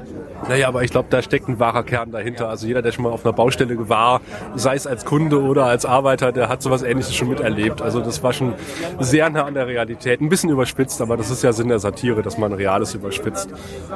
Ähm, ja, genau. Und hast du irgendwas, wo du sagen würdest, ja, da Lessons learned, das würden wir nächstes Jahr anders machen? Oder bist du schon zufrieden mit eurem Workflow? Also mit dem Workflow bin ich eigentlich relativ zufrieden. Was heißt relativ? Ich bin ziemlich zufrieden. Wir haben das ganz gut aufgeteilt. Ich bin quasi die Social Media Sau gewesen. Raphael hat das Ganze verteilt ähm, und äh, der hat durch den WhoCast ja ein bisschen Wichtel-Erfahrung. Wir machen dort quasi ja auch so ein Hörerwichteln, wo sie sich gegenseitig Geschenke zuwichteln. Also er kennt sich da auch aus, wie man ähm, dort die Wichtel so behandelt, dass da keiner ungerecht äh, sich hinterher behandelt fühlt. Ähm, ich habe, wie gesagt, so ein bisschen die, die Social-Kanäle äh, bespaßt. Das hat mir auch sehr viel Spaß gemacht. Ich muss dazu sagen, ich war am Anfang halt irgendwie auch nie so ein großer Twitter-Freund, Raphael noch weniger als ich. Und ähm, ich war dann teilweise sehr beeindruckt, weil ich habe ja am Anfang hab immer gesagt, naja, die ganzen Podcaster sind ja unter Twitter miteinander vernetzt, über Twitter miteinander vernetzt. Und ich habe ja die Erfahrung zum Beispiel gemacht, jetzt ganz am Schluss, als es darum ging, ähm, den Feed, also alle Episoden in einen Feed reinzupacken. Ich habe mich dann hingesetzt mit Haftdaffer und habe angefangen, habe gedacht, oh nee, da steigst du nicht hinter, da willst du auch eigentlich gar nicht hintersteigen. Habe dann einmal kurz einen Tweet abgesetzt, äh, hier ist die Liste, kann mal jemand einen Feed draus machen. Zehn Minuten später hatten wir den Feed. Also äh, der Rücklauf aus der Community war absolut genial. Also gerade über Twitter und aber auch über Facebook. Und ich muss auch sagen, die Leute haben sich alle wirklich sehr diszipliniert verhalten. Also wir hatten äh, den, das ein oder andere Missverständnis, muss man, kann man so sagen, aber das wurde auch relativ schnell aus der Welt geräumt und es war halt jetzt nicht, dass irgendjemand pampig war oder sowas. Äh, wir sind wirklich durch die Bank weg begeistert. Ja, ihr habt ja auch noch eine OPML-Datei bekommen von jemandem. Ja, da gab es dann ein paar Unstimmigkeiten, weil da waren ein, zwei Fehler drin und äh, dann hieß es gleich so, ja, warum bin ich da nicht drin? Und mh, dann ja, dann heißt, es, naja, wir haben den Feed nicht gefunden. Ich muss dann sagen, ich habe ihn nicht gemacht. Ich habe dann selber auch ein bisschen drumherum gefummelt, habe das eine oder andere ergänzt und nachgetragen. Ähm, und das ist vielleicht was, was ich beim nächsten Mal ein bisschen mehr beachten musste, wo Raphael auch von Anfang an schon gesagt hat.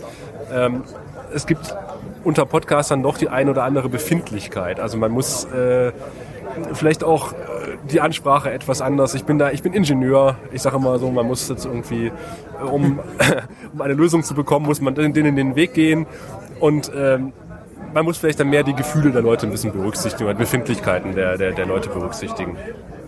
Wir wollen ja auch alle, dass unser Produkt so gut dasteht, äh, wie wir das gerne hätten. Und ähm, ja, wenn dann halt mein Podcast in einem Feed nicht auftaucht und drunter steht, es sind alle Feeds drin, ähm, dann kann ich mir vorstellen, ja klar, da fühlt man sich ein bisschen auf den Schlips getreten. Aber das war keine böse Absicht, das ist dann einfach durchgerutscht ähm, und das wurde ja auch relativ schnell korrigiert.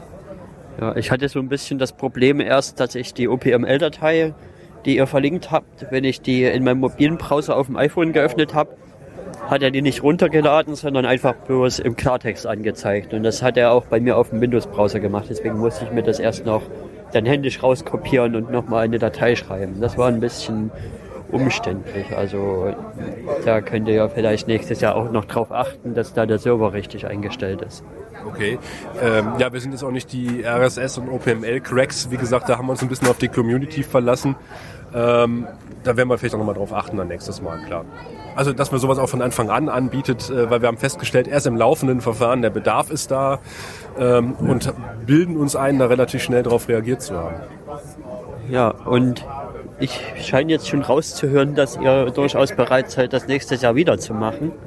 Ja, auf jeden Fall. Also ich habe auch mit Raphael drüber gesprochen und er hat gesagt, ja, wir sind beide positiv überrascht, dass es wirklich so wenig äh, Missverständnisse gab im Laufe dieses Pottwichtelns. Wir haben uns im Vorfeld ja mit den Organisatoren und Teilen der Organisatoren vom vorigen Pottwichteln, ist ja nicht das vorjährige, sondern das vorige Pottwichteln gewesen, äh, unterhalten und die haben gesagt, naja, ach, da gab es irgendwie Probleme und da gab es auch Problemkinder, wir wurden gegeneinander ausgespielt teilweise.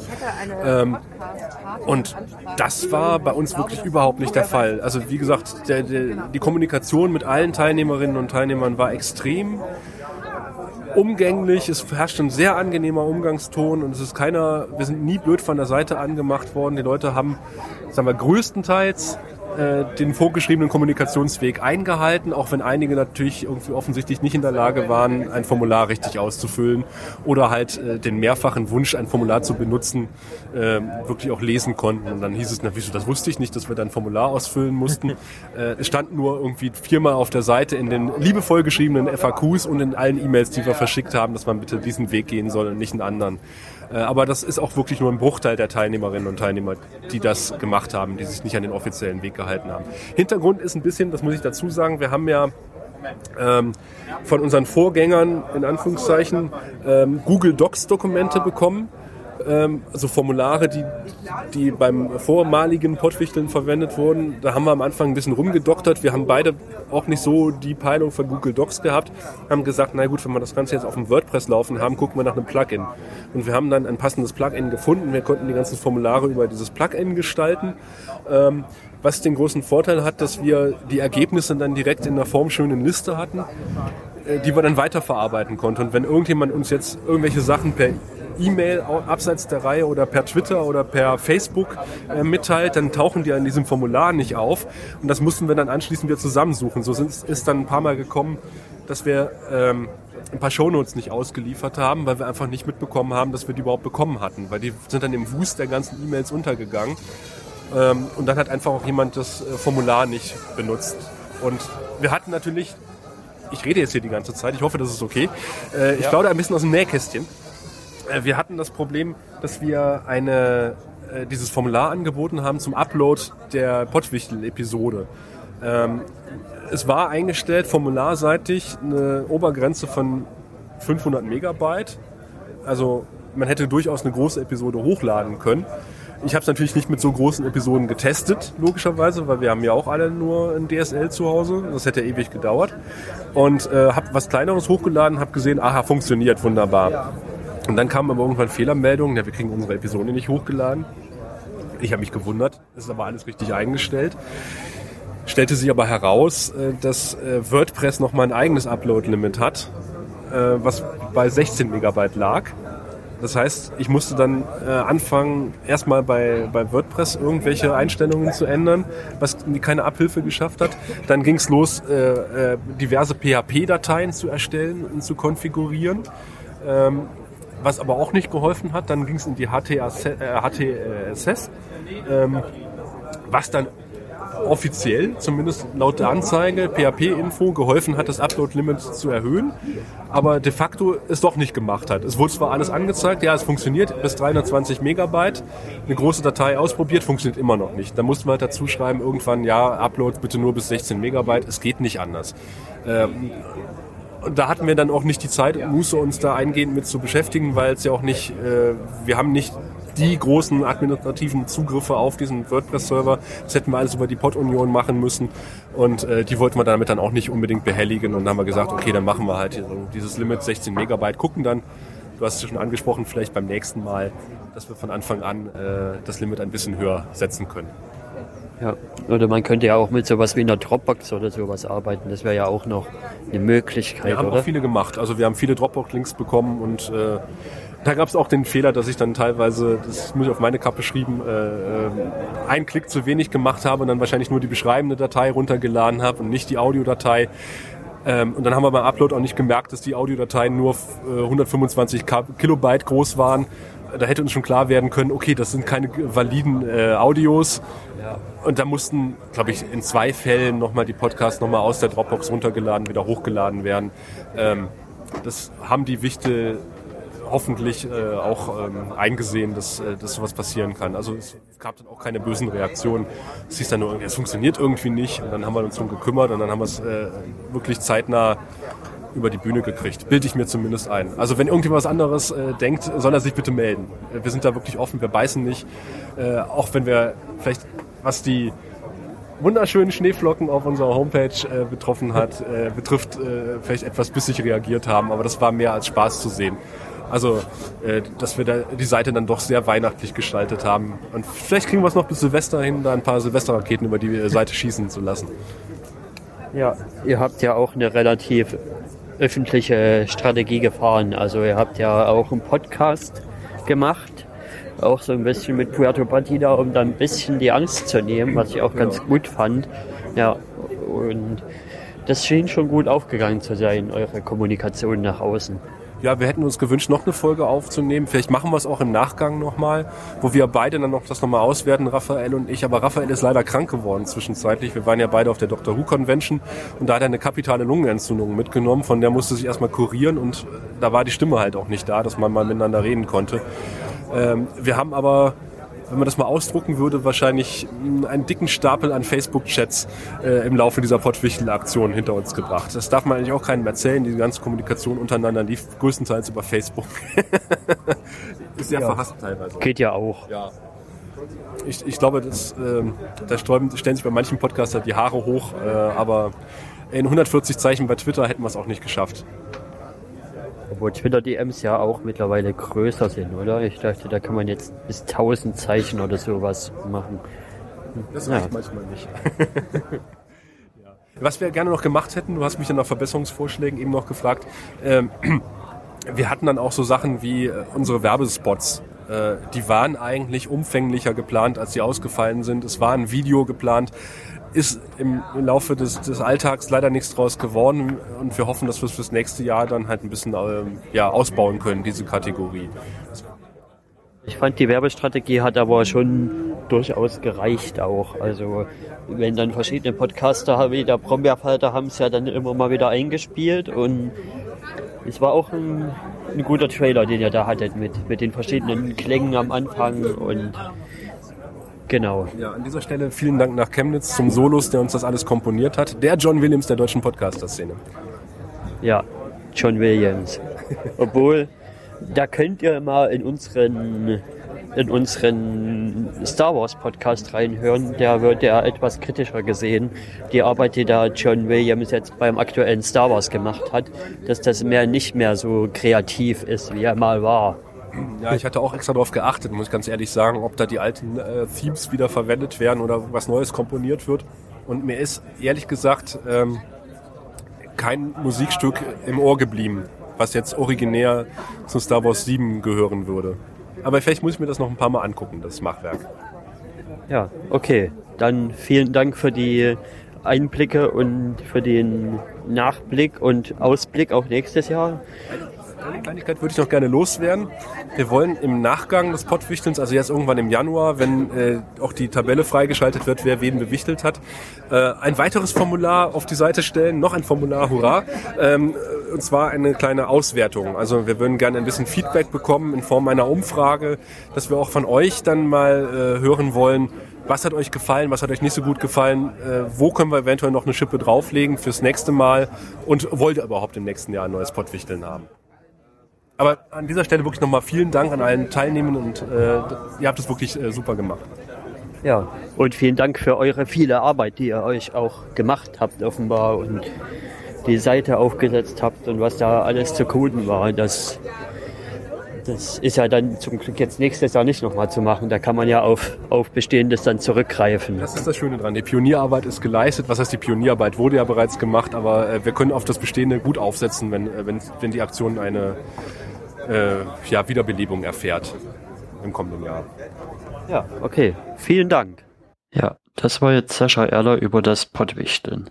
Äh, Pottwichteln war auch so eine Aktion, die den Dezember sehr anstrengend gemacht haben. Äh, aber war sehr schön, ist sehr schön rausgekommen. Äh, ich muss ja zu meiner Schande gestehen, ich habe nicht erkannt, wer äh, für den Countdown Podcast das Pottwichteln bestritten hat. Ähm, und dann war es der Fernsehmüll, also der Udo. Das war sehr komisch. Den, ja, wenn man es weiß, erkennt man es, aber so habe ich es wirklich nicht erkannt. Tja. Ja, und ein Interview habe ich jetzt noch. Das wird jetzt etwas technischer und da habe ich mich mit dem David über die Podlauf-Templates unterhalten. Ja, ich habe jetzt noch jemanden am Mikrofon, der etwas mit der Podcast-Community zu tun hat und er will Podcasts schöner machen. Hallo David. Hallo. Ja, du beschäftigst dich mit dem Podlove-Templates. Was sind das genau für Dinge? Die sind so ein bisschen komisch, finde ich immer. Naja, also bei den Templates handelt es sich um ähm, vorgefertigte Strukturen, die es ermöglichen, dass wenn ein Podcaster einen Podcast ähm, fertig hat und da im Rahmen der Produktion eine ganze Menge Metadaten ähm, schon zusammengetragen hat, dass diese wunderschön aufbereitet werden und dann auf ähm, Webseiten veröffentlicht werden. Darum geht es eigentlich. Ja, und dann kann man damit so schöne Sachen bauen, wie zum Beispiel eine Kontributorenliste oder sowas. Genau, also im Grundsatz geht es darum, ähm, dass das Medium Podcast ja, sage ich mal, nicht so ganz zugänglich ist für alle. Es ist immer noch eine relativ große Einstiegshürde für das Medium. Wie funktioniert denn das überhaupt? Was heißt überhaupt abonnieren und was sind überhaupt Audioinhalte im Internet? Wie komme ich da ran und so weiter? Ähm, also meine eigene Erfahrung mit meinen Podcasts ist, dass ich da häufig mit Leuten spreche, die das Medium vorher überhaupt nicht kennen. Also gar nicht wissen, was ein Podcast ist. Haben es mal vielleicht mal gehört oder so in Medien mal gehört, aber so richtig in Berührung sind sie damit noch nicht gekommen und verstehen das Medium erstmal nicht. Und deswegen glaube ich, ist es ganz wichtig, dass wir erstmal ähm, eine möglichst geringe Einstiegshürde bauen und das durch eine schön gestaltete Seite. Ähm, und die hat beispielsweise, kann dann einen Player beinhalten. Ähm, wir haben da auf den verschiedenen äh, Podcaster-Workshops auch schon öfter drüber gesprochen, was macht denn eine gute Podcast-Seite überhaupt aus? So, und da war mal irgendwie relativ vorne genannt, war immer der Player. Also man kommt auf eine Seite rauf, man will einen großen Play-Button haben, raufdrücken und da muss was passieren, sozusagen. Ähm, aber auch sozusagen Inhalt. Was ist Inhalt der, der, der Episode? Dass die dargestellt wird. Oder wie du schon gesagt hast, Kontributoren. Also wer hat alles dazu beigetragen? Wer sind Gäste? Wer sind Moderatoren? Gibt Shownotes und sowas, dass alles ähm, schön aufbereitet wird. Und dabei helfen die Templates. Ja, und die Templates an sich ziehen die Informationen aus einer Datenbank raus, die hinterlegt ist, oder wie funktioniert das? Ja, also wenn man dieses Podlove, den Podlove Publisher verwendet, das ist die Grund, äh, die, die Grundvoraussetzung, dass man es überhaupt benutzt. Äh, wenn man den Podlove Publisher verwendet, dann im Grunde erzeugt man ja die ganze Zeit Daten, die in eine Datenbank geschrieben werden. Also die gesamten Podcast-Daten, die du mit deinem Podcast erzeugst, landen in einer Datenbank und über diese Templates kann ich diese Daten abgreifen und darstellen.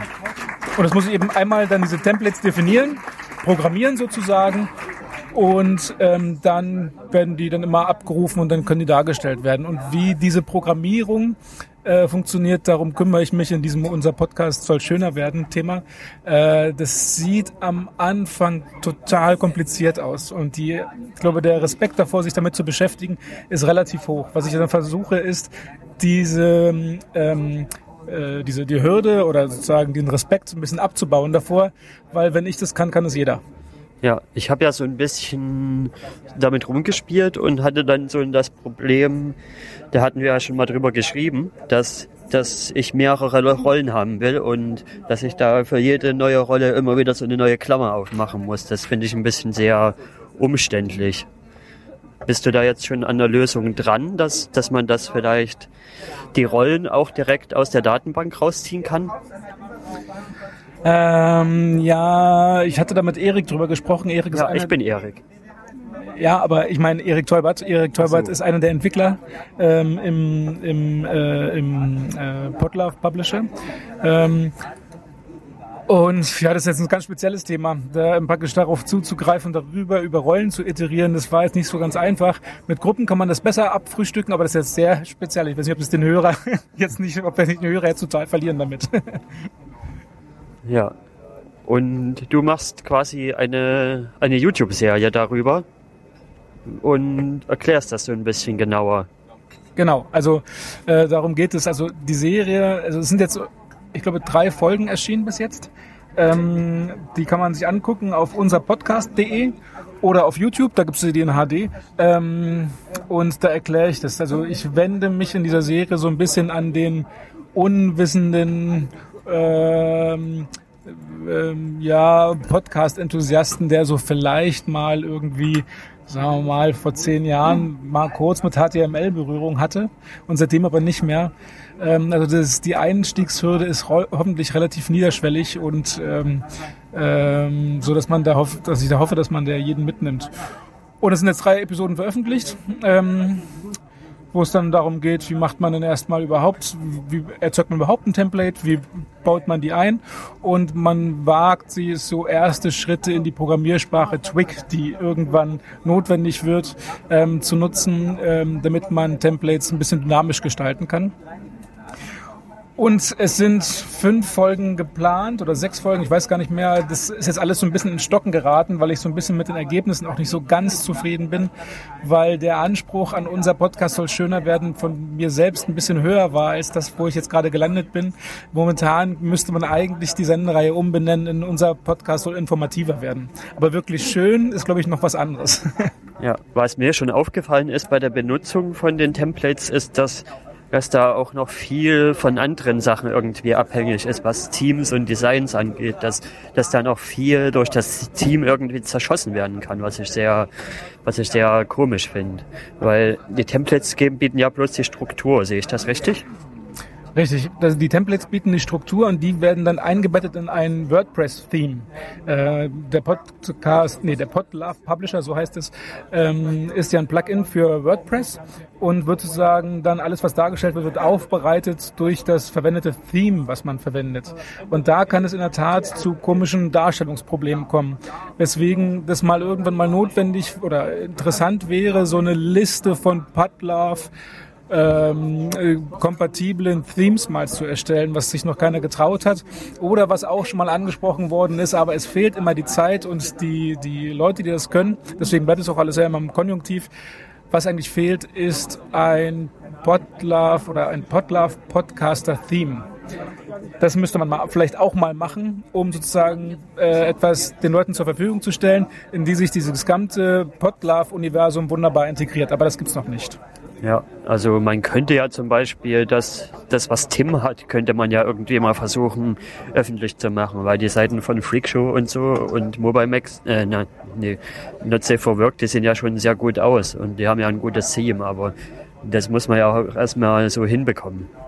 Mm, Ja, also ich glaube, das, was er verwendet, ist, glaube ich, alles gar nicht so, so, äh, so Geheimwissenschaft, weil ich glaube, das, was er da einsetzt, ist irgendeins der, der WordPress Standard Themes und ähm, die Templates, die er benutzt, hat er, glaube ich, auch auf GitHub drauf.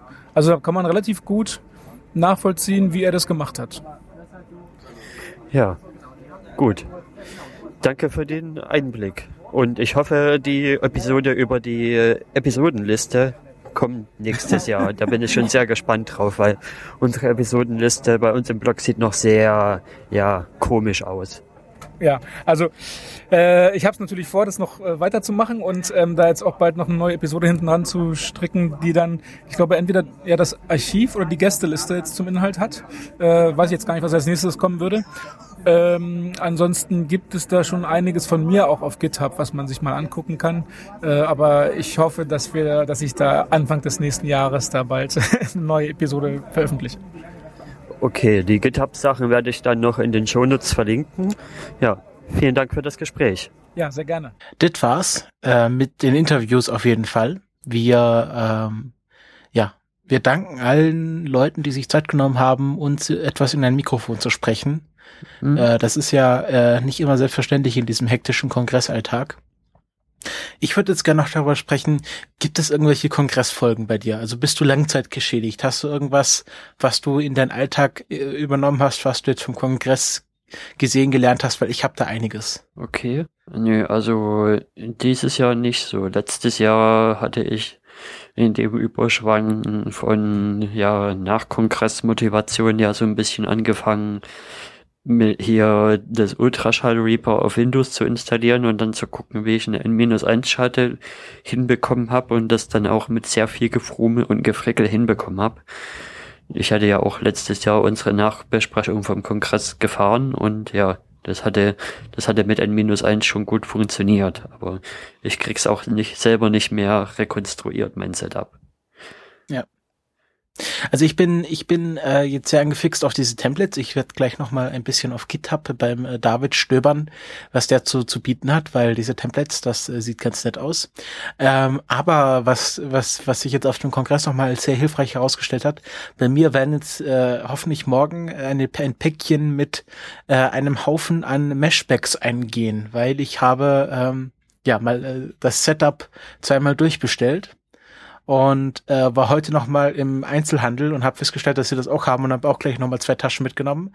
Also diese Meshbacks, wer die nicht kennt, das sind so wie so ja wie so Taschen in verschiedenen Größen, A4, A3, A, A2 gibt's also gibt alle Größen ähm, und die bestehen aus Plastik und haben da so ein Netz, also sind sehr robust. Und die kann man sehr gut zum Aufbewahren äh, verwenden. Also dann, wie Tim schon sagte, es macht nur Spaß, wenn man genügend hat. Dann kann man halt in die einen, tut man halt seine USB-Kabels. Und er, Tim ist so weit gegangen, er hatte für jedes seiner Headsets ein eigenes Meshback. Ähm, und äh, die sind sehr, sehr praktisch und äh, auch sehr angenehm. Also ich finde das irgendwie so angenehm, dieses Plastik in der Hand zu halten, weil das halt so, so robust und so, ja, geschmeidig gleichzeitig ist. Wahrscheinlich ganz viele böse Weichmacher drin, aber das ist mir in dem Moment egal. Also das ist diese Kongressfolge, dass ich mir jetzt ganz viele Meshbacks gekauft habe. Ja. Damn you, Tim. Aber die Meshback hattest, Meshbacks hattest du ja schon davor. Ja, nur zwei. Jetzt habe ich äh, ab morgen irgendwie 10, 15. Okay. Und ich habe mich in die Geschichte des Ducktapes einge eingelesen. Mhm. Ähm, weil der Papillon hatte ja sein hochwertiges Ducktape dabei oder sein Gaffertape. Also ich weiß jetzt auch, was der Unterschied zwischen Gaffertape, äh, Ducktape und Panzertape ist. Und ähm, ich war mal im Baumarkt und habe mir dieses Original Ducktape gekauft. Das ist schon sehr praktisch, aber es ist nicht sehr, ja, es ist nie, nicht unter Belastung zu setzen. Also es ist wirklich nur sehr gut, wenn man was dran kleben muss. Ich habe jetzt hier schon meine ganzen Kabel hier geducktaped. Also das ist auch so eine Kongressfolge. Und äh, ja, diese Thomann-Kabelbinder, da hat mir der Ralf ein bisschen was überlassen. Ähm, äh, also einen dieser Thomann-Kabelbinder, die sind auch sehr praktisch. Und äh, ja, das äh, waren meine Kongressfolgen. Mhm. Und natürlich jetzt, ich bin natürlich mit neuem Elan herangegangen. Äh, wir haben ja gleich noch ein Hausmeister-Segment, wo wir so ein bisschen Neuerungen bei den Kulturpessimisten besprechen. Und äh, ja, der Kongress gibt mir auch immer wieder neuen Ansporn, ins neue Jahr zu gehen mit neuen Ideen fürs Podcasting. Ja. Oder generell für mein Leben. Zu dem Hausmeistereien hinleitend kann ich ja schon mal sagen, dass wir vielleicht etwas ja, wir mögen ja immer gerne Feedback, aber zu der Episode hätten wir schon sehr gerne Feedback, oder? Wie siehst du das? Weil wir haben ja jetzt mal was Neues ausprobiert mit den Interviews und da möchte ich schon gerne wissen, wie das angekommen ist. Ja, also äh, das wird uns sehr interessieren. Generell Feedback. Ich überlege auch gerade, ob wir, ist ja gerade irgendwie auch gerade schick, irgendwelche Formulare seinen Hörern zukommen zu lassen. Ähm, ich überlege, ob ich, ob wir das nicht auch vielleicht mal für die Kulturpessimisten machen sollten. So eine Hörerumfrage. Ähm, aber ja, genau, sag mal, was ihr von dieser Episode haltet, dieses äh, mit Einspielern. Ich finde es sehr praktisch. Man hat immer mal wieder ein bisschen Pause zwischendurch und muss nicht die ganze Zeit durchreden oder die ganze Zeit aufmerksam sein, sondern kann auch mal für zehn Minuten einfach abschalten. Das ist, äh, das glaubt man gar nicht, wie gut das tut. Ja. Aber kommen wir zu den Hausmeisterthemen. Ähm, Erik, was haben wir denn geplant? Oder was wird sich denn ändern 2016? Also wir wollen jetzt erstmal die Schlagzahl verringern. Das wird jetzt erstmal passieren auf unserem Hauptpodcast bei den Kulturpessimisten. Wir haben ja jetzt bisher so einen 14-Tage-Rhythmus und den wollen wir jetzt erstmal auf ein einmal im Monat Rhythmus absenken, weil es doch etwas stressig wird, die nächste Zeit zumindest bei mir. Genau, du machst ja Abitur, glaube ich. Ja. Ist das jetzt? Genau. Ich bin jetzt gerade ähm, voll in, im Zwölfer-Stress. Genau, und ich werde ja von äh, Februar, Mitte Februar bis Mitte April Praktikum bei äh, Detektor FM machen. Da weiß ich nicht ganz genau, wie da meine Podcast-Fähigkeiten aussehen, ob ich da mein Equipment mitnehmen kann nach Leipzig. Ähm, Genau, also es wird jetzt äh, einmal im Monat passieren. Wir haben uns gedacht, äh, der erste Monat im äh, der erste Monat im Freitag, genau. Der erste Freitag im Monat. Also jetzt äh, dann der ja, der erste Freitag im Februar wird dann die nächste reguläre Kulturpessimistenfolge erscheinen. Und äh, dann geht das immer so weiter. Ja. Erstmal bis zum Sommer und dann schauen wir mal, wie es wie es ab da weitergeht. Mhm. Ähm, wir haben aber andere Formate auch geplant. Ja. Und mit der Änderung des Rhythmus kommt auch noch eine Änderung bei einer Rubrik mit rein. Wir hatten ja jetzt immer so die, die Filmklassiker an die erste Folge des Monats gesetzt und die werden wir jetzt dann jede zweite Episode, also jeden zweiten Monat haben wir dann einen, einen Filmklassiker. Das ist ja. jetzt erstmal der Plan und wir hatten es ja jetzt letztes Jahr so gehalten, dass jeder von uns ein einmal einen Film bestimmen durfte und ich würde mein Recht dann direkt gleich mal für den Februar einsetzen wollen, weil ich da einen Film habe, der sehr gut passt. Ja, äh, das werden wir noch ausbaldowern. Nein, ich kann den ja schon sagen, weil das ist ja jetzt schon so, die, ja, die ja, Episode recht, vor recht, der nächsten.